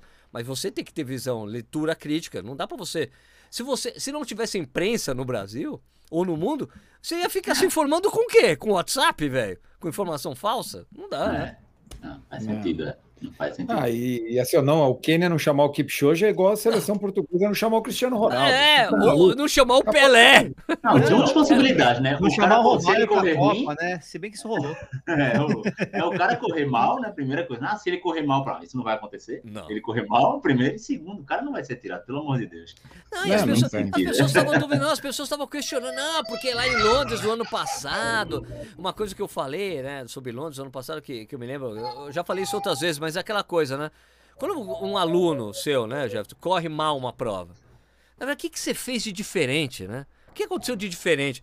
Porque o Kipchoge ele não treinou direito, não treinou como ele treinava, não treinou no campo, não treinou com os amigos. Deu ruim. Dessa vez ele estava treinando exatamente como fez. Ele fez 2 4 e 30 sobrando. Passeando. Fácil, fácil, fácil. Sobrando foi fácil. E 4 e 30 é. fácil. É 2 4 e 30, velho. Fez sozinho aquela porra, 2 4 e 30, pelo amor de Deus. Ainda ele fez, ele fez os últimos 5 quilômetros mais devagar do que os primeiros 5 quilômetros que foram muito lentos da prova. Ele foi lá, pô, pronto. É, Já deu, né? É, muito sozinho, lento pra você, Sérgio. Pra é, muito lento. eu não faço, eu não faço 14,56, 14,50, é? foi 14,55 olha só, 14,50 foi 14,56 a primeira passagem de 5 km e foi lenta. ô, ô Sérgio, você deu, você deu um ótimo gancho para uma pergunta para o Jeff. Você, o que, que você faz? Como você faz para levantar um, atleta, um aluno, um atleta que correu uma prova mal? O que, que, o que, que você percebe que o cara analisa? Porque às vezes a gente bota a culpa em coisa que não é, né? Como é que você faz para avaliar isso, para mudar o, o o astral. É, a primeira coisa, do cara. É, é, o, o, todo mundo que corre mal, todo mundo que machuca, né? Isso, isso. Fica procurando um motivo, né? Fica procurando sempre uma razão para aquilo acontecer. E é foda porque quase nunca é um único motivo, né? Porque, e... pô, o cara dormiu mal várias vezes durante os treinos e, e correu super bem, aí no dia da prova dormiu mal e, e competiu mal. Será que foi o sono? É, eu, tinha, eu lembro de, da, da, época de prova que a gente comia na hora do almoço feijoada e ia competir de duas horas da tarde na pista. aí corria super bem. Aí hoje, não. Se eu comer hoje uma banana. Hoje não dá, não, cara. Uma colher de, de pasta de amendoim, eu já vou ter um desarranjo intestinal no meio do meu treino. Pô, feijoada quando era moleque. Então, eu, eu procuro não tentar é, fazer o cara enxergar como um motivo. Né? Não, não é um motivo. Não foi vontade que você teve ir no banheiro que, que deu errado, não foi porque você dormiu mal. Porra, faz uma análise do, do, do todo, velho. É, é, sono, às vezes é, é, briga em casa, é estresse, é o trabalho que tá muita pressão, e o cara vem treinando bem, no dia da prova não, não tava bem. Não era o dia. Não era o dia, velho. Então não tem. É a mesma coisa da lesão, né? O cara treina bem, treina bem, machucou a panturrilha. Ah, foi o tênis. Pô, coitado do tênis. Né? O tênis tá ali, bichinho, não fez nada, só fez se amarrado e correu. Analisa, velho. Tu já vem com essa dor, não vem. Tu tem feito fortalecimento? Não. Pô, nessa, na corrida teve. Eu machuquei a panturrilha no ciclo de, de, de, de Floripa, descendo. Um, um treino de subida na descida, eu dei uma pisada em falsa, tive que contrair para não, não cair, a panturrilha travou. Pô, foi causa da descida? Não, uma pisada errada que eu tive que me segurar para não cair, contraturou. Não era excesso de treino, não era porque eu tinha dormido mal, não era alimentação, foi simplesmente um acidente. É, mesma coisa acontece nas provas. Então eu, eu tento relevar muito. A, a, a, turma, é como eu digo, é muito presa a, a, muito protocolo, muita informação, quer saber qual é a uhum. variável. Sim. Até o próprio relógio, eu brigo muito com o Bruninho às vezes por causa disso, porque pô, a gente não tem que ser dependente do relógio para treinar. Velho, se eu estabelecer que tu vai correr lá os 10 km para 4,30, eu boto 4,30 porque eu sei que tu consegue e tu vem mostrando que tu consegue. Mas se o cara naquele dia não, não caiu bem, não deu para fazer, paciência, velho. Segue o fluxo, continua treinando, continua fazendo o que tem que ser feito, que é o mais importante, e vamos buscar lá o, o pace de 4,30. Mas por isso que às vezes eu gosto de, de dizer pro cara, ó, esquece, deixa o relógio em casa, bota um aquele Cassiozinho velho de guerra que só marca o cronômetro e corre lá, 50 minutos. Tenta se perceber, então uma coisa que eu gosto muito é, aí bota lá o GPS, beleza, mas bota só na distância. E tente se perceber se você está num ritmo moderado, se você está naquele pace. Quando acabar, você para o relógio e olha o pace que você fez, e aí você estude, se estude em relação a isso. É tá? isso se rolou ou não, aqui, porra, corri até mais forte, mas que estava mais fraco. Aí você começa a se conhecer enquanto corredor é uma das coisas que eu acho mais importantes no, no, processo de treinamento. Por isso que eu trabalho muito com percepção subjetiva, né? Às vezes eu digo, velho, Perfeito. Quando você está ali sentindo que está ficando forte, que ainda faltam 4 km para correr, segure, perceba. Não insista, não. Ou a lesão, tá chegando ali naquele limitezinho da dor, puxa o freio. Vai, vai conhecendo o teu corpo. Eu acho que é isso. Então, falhou naquele dia, é, levanta a bola, segue o fluxo e, e vamos treinar. Não, não, é o fim. Não é porque você um dia não deu certo que a sua vida não deu certo, que o seu planejamento não deu certo. É só um dia que, que não vingou. E às vezes não é nem um dia, é um momento que o cara deixa, transforma aquilo no dia é. todo, um dia difícil. Aí bebe demais, aí ah, fica triste, manda mensagem, faz post no Instagram, né? E faz aquele.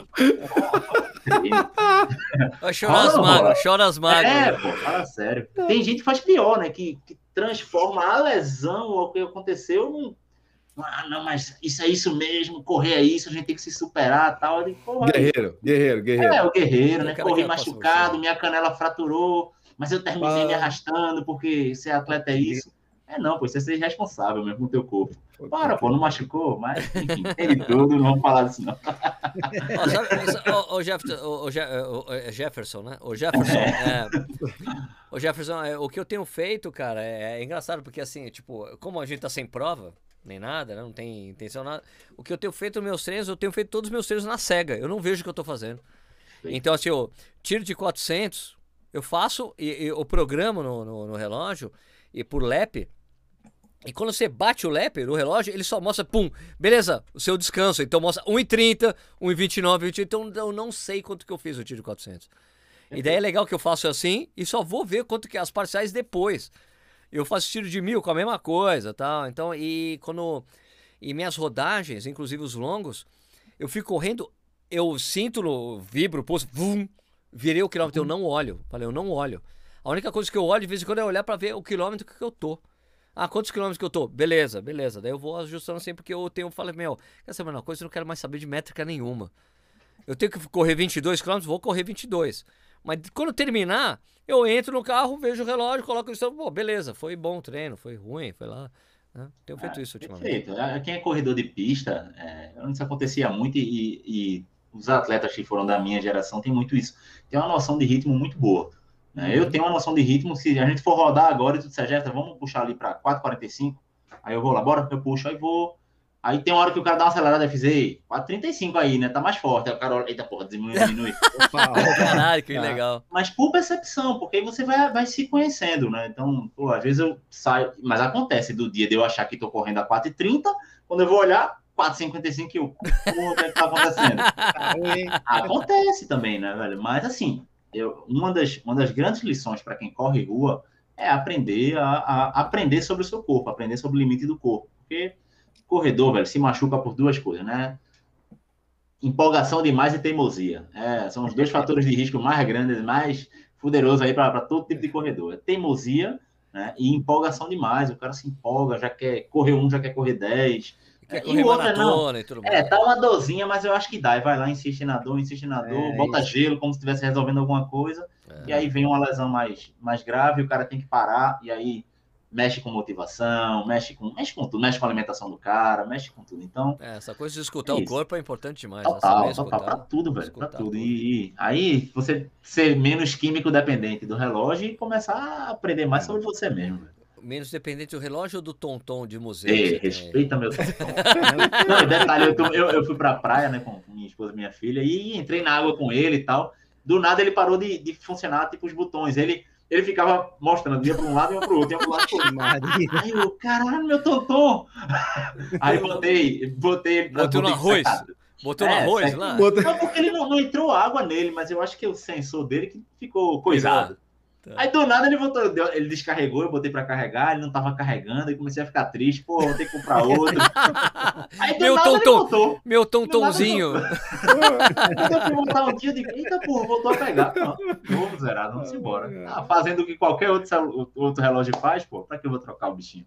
Tá certo. Isso aí. Bom, beleza, acho que já, já alugamos bastante, né? O... Ah, até uma hora e quarenta de, de é. live, acho que tá. Tem alguma pergunta? Última pergunta ah, aí? Meu um Pô, litro e eu, o meu um litro e meio tá indo embora, só falta isso aqui, ó. O meu já acabou. Pô, cara, tem, nem sei quanto tem aqui. Ixi, eu não, é eu não tenho uma pergunta, não. Eu tenho um elogio, cara, da linha de raciocínio dele, da linha de treinamento. Pô, muito bacana, ah, massa, muito massa. bacana ouvir isso. Isso é, para mim, é uma é uma glória, velho, porque a gente vê tanta coisa errada no meio, né? No, no, no mundo da corrida, tanta coisa sendo, não digo vendida, mas sendo proclamada como certo, e a gente, quando encontra os bons profissionais, as pessoas que seguem aquilo que a gente acredita que e que é aquilo que a gente fala, né, Sérgio? Não Porra. vamos complicar o esporte mais simples que existe. Pois é. Exatamente. O esporte mais simples do mundo não precisa de tanta complicação. Então... Não, tem atleta, eu acho que nem os atletas de ponta usam tantas variáveis como muito Puta corredor usa. Né? É verdade, né? Fica, ah, nossa, a engenharia da coisa. É, não, não dá. A, a, tal da cadência, né? Tem uma turma que, porra, minha cadência hoje foi 172, estava em 170, eu. E Uau! mudou o que na tua vida com isso? É, eu, tô, eu, contei já aqui uma vez, eu tinha me perguntado da oscilação vertical. Nossa senhora. Pela porra, que, que é mais de 10 centímetros, assim, não tá? Pô, isso era coisa de baixa atlética. É, que a gente tem que avaliar se o cara oscilava isso. muito e tava, tava tendo fase aérea ou não. Pô. eu me lembro quando começou a aumentar muito esses números, assim, de, de, de métricas que os relógios começaram a passar, eu falei, cara eu, eu, eu já saquei logo nisso, falei, cara, é tanta informação que eu tenho certeza que as pessoas não vão conseguir assimilar isso e que, e no máximo, quem vai conseguir ver tudo isso aí é o treinador. E olhe lá, se o cara vai olhe ter lá. paciência para ver é. isso de um atleta amador, né? Todos esses é, atados. É, tipo, tipo, a cadência que, que muita gente se prende no, no famoso 180 lá. O que é que, que, é que eu, às vezes eu observo? Pô, um cara que tinha. Bruninho é um cara que vive com dor na panturrilha. Então, pô, quando ele aumenta um pouquinho a cadência dele, ele já não sente tanto a panturrilha. E a gente já vê que tem uma relação, né? De melhorar a cadência, ele, ele diminui a, a, pancada ali na panturrilha dele, não e... dói. Isso é um exemplo, isso é um exemplo. Isso Sim. eu nem falo para ele, na verdade eu vou percebendo, né? Eu vou olhando o resultado falar, dele. Né? Acabou de é, falar para ele, né? É, acabei de, de entregar o, o, jogo para ele. Mas aí é uma variável que vale a pena você olhar. Porra, ele melhorou a cadência em, sei lá, 8, 10 passos, 5% no, no, da cadência dele em número de passos e aquela dor na panturrilha parou de acontecer. Show de bola. Então a cadência realmente foi uma variável ali, mas para o cara que vem correndo não tá tendo nada, tá só melhorando e eu vou tá, agora melhorou dois na minha cadência. Porra. Deixa de lado, velho. Ah, corre é, lá, corre lá, filho. Corre, corre, corre. Eu acho legal o relógio que tá no seu pulso, consegue falar o tamanho da sua passada. Fala, cara, que incrível. Tantos centímetros. Eu, é como?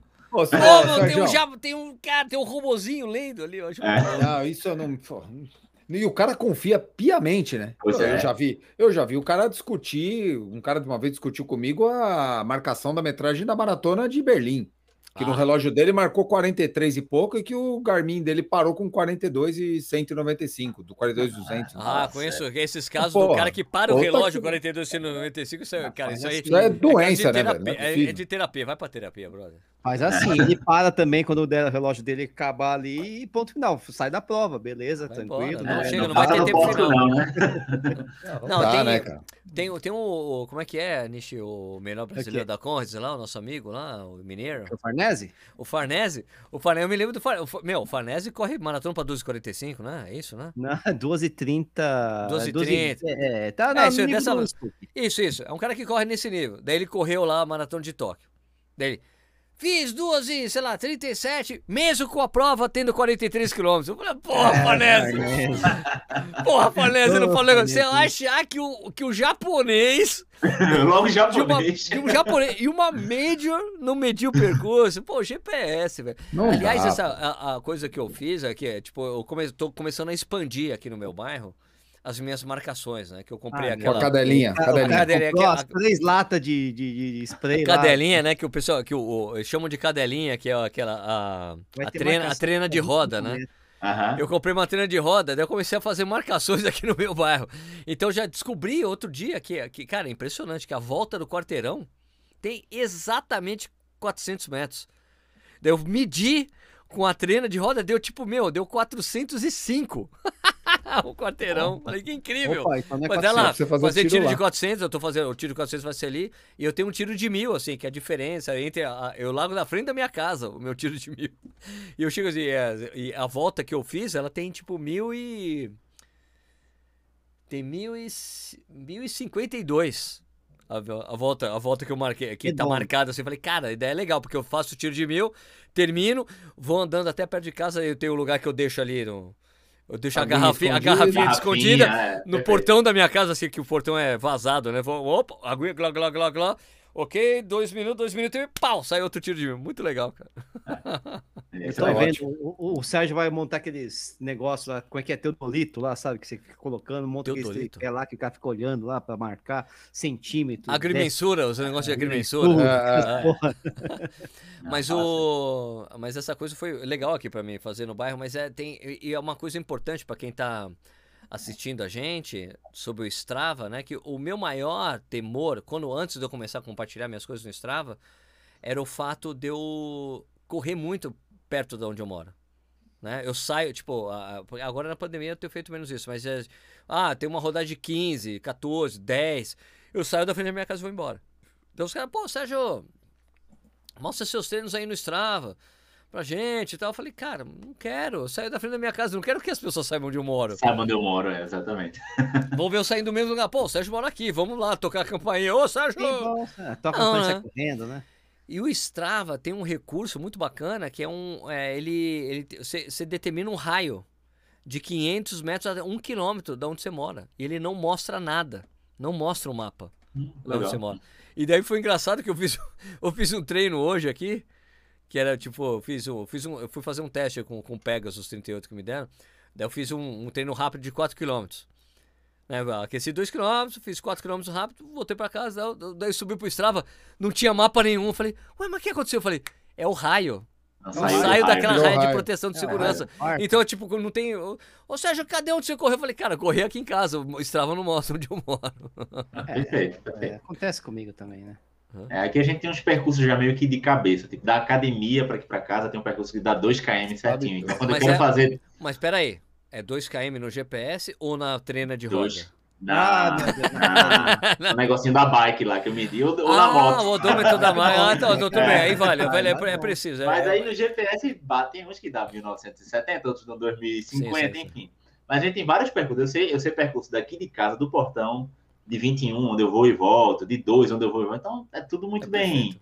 Legal. Aí é bom que às vezes, tipo, o grupo de corrida da manhã, eu boto os meninos lá pra academia, eu desço aqui, faço o ponto d'água aqui, fico na frente de casa, uma pracinha, o pessoal vem, bebe água comigo, volta, fica fazendo tiro de 2 km, indo e voltando. É bom saber, onde, assim. bom saber onde fica esse poço de água para a próxima vez que eu for pro Recife. É, quando passar rodando. e quando Ô, eu Jeter, correr, às vezes eu faço isso. Né? Eu pego o controle do portão, boto uma garrafinha lá dentro, do, do, aqui no prédio, né? Passo, intervalo, abro o portão, bebo água, fecho o portão e vou embora. é, normal, normal. Bom, cara, vamos liberar o Jeffter, vai. Estamos muito Maravilha. tempo. Ô, ô, Jeffter, puta, eu queria agradecer, cara, a sua presença aí. Obrigado. Legal a gente sempre ter essa. Preciso, na verdade, é uma coisa que eu tenho que fazer mais, né? Temos que fazer mais aqui, né? No Corrida no Ar, sair do, né? do, do é, sudecentrismo, né? E saber o que está acontecendo no resto do país é uma coisa óbvia, importante. Até porque a gente tem mais gente que não é do Sudeste assistindo o programa, então é legal a gente variar, sem saber o que está acontecendo em cada lugar. Obrigado aí pelo seu tempo, cara. Desculpa aí atrapalhar o seu feriado. Ah, sei, você teve que comprar pizza aí e tal. Sei, foi, né? teve que almoço e jantar hoje foi, tive que pagar. para compensar a noite trabalhada. Mas, mas obrigado, Jeff. Super obrigado pelo seu tempo aí, cara. Ah, foi um prazer, foi massa, conversa boa. O cara nem vê a hora passando, né? São 10h20 já. Pois e... é, cara. É, você vai, vai fluindo, né? Mas é um prazer show, e sempre à disposição aí, quando quiser. For para falar de corrida, estamos dentro. Tamo junto, beleza. Stuqueira, obrigado, mano. Valeu, Sérgio. Obrigado a todos que assistiram aí. Um prazerzão conhecer o Jeff. Ganhou um fã aqui, meu velho. Boa, que massa. Bons treinos aí para você e para a galera toda que tá ouvindo a gente até agora. É, Nishizaki. Também, uma boa noite a todos aí. Prazerzão também conhecer o Jeff, ou Jefferson, né? No caso. Jefferson, Jefferson. Jefferson. Jefferson. Vai alto aqui. Jefferson. Jefferson. Jefferson. Prazerzão aí. E como eu previa, eu não vejo a hora da live acabar, mas é por outro motivo, preciso ir no banheiro. gente, caralho. Beleza, beleza. Então, obrigado de novo, eh, Jeff. É bom saber quem eh, a pessoa responsável por torturar meus amigos que treinam aí no Recife. É ótimo, muito bom saber. Então, estão em boas mãos.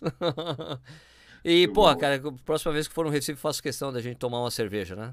Que é Fechado. Tra tradição, já. né? Porque sempre quando eu ia conhecer alguém no Recife, eu, ô Sérgio, quando eu for lá para São Paulo, a gente vai tomar uma cerveja. Que é isso que é comum falar, né? Então, é, então quando for aí, toma uma junto, beleza? Beleza, Pessoal, valeu. Obrigado por quem acompanhou a gente aqui no Twitch pela primeira vez. Eu espero que as pessoas tenham gostado. Parece que as pessoas curtiram a interação, parece que fica Legal, mais limpa a transmissão. E a gente volta na semana que vem com mais um Corrida no Ar ao vivo e também vou fazer outras programações aqui no Twitch também. Então, se você está seguindo a gente, como várias pessoas passaram a seguir a gente aqui no Twitch, você recebe a notificação, vou fazer outras coisas. Aí eu, eu pretendo fazer uma coisa interessante, Jeffter, que é pegar provas que eu já vi e rever e ficar comentando. Pegar. Outro dia eu falei, cara, que legal, vou pegar a Maratona Olímpica de Londres. Né, que, pô, tem lá oh. o, tem o Amarilson, tem o Paulo é, Roberto. E fica vendo, cara, o Kipsang liderou aquela prova um tempão. E os caras foram, passaram ele. E o, o, cara de Uganda lá, o Stephen Kiprotite, chegou assim: dá licença, eu vou ganhar a prova. Foi embora, disparou, é. deixou os, os caras pra fora. É, grandes Você... momentos do esporte, né? É, grandes, é, vou fazer isso. Grandes momentos da maratona. Pronto, esse é o nome do quadro. Boa, boa. Fechou. É legal. Beleza, pessoal? Então, obrigado pela audiência. A gente volta na semana que vem com mais uma desse aqui. Obrigado por ter acompanhado. Eu, quando for fazer essa transição aqui para desligar o programa, que eu não vou derrubar a transmissão, provavelmente vai sumir a tela aí, porque foi uma, uma, uma coisa que eu tenho que me acostumar a nunca mais fazer. Mas obrigado pela transmissão. Vou fechar a transmissão aqui. Muito obrigado pela acompanhou, para quem acompanhou a gente. Semana que vem tem mais. Falou? Valeu. Tchau a todos. Valeu, gente. Obrigado. Valeu. Vai, quer ver? Vai ficar a tela preta. Peraí. Atenção.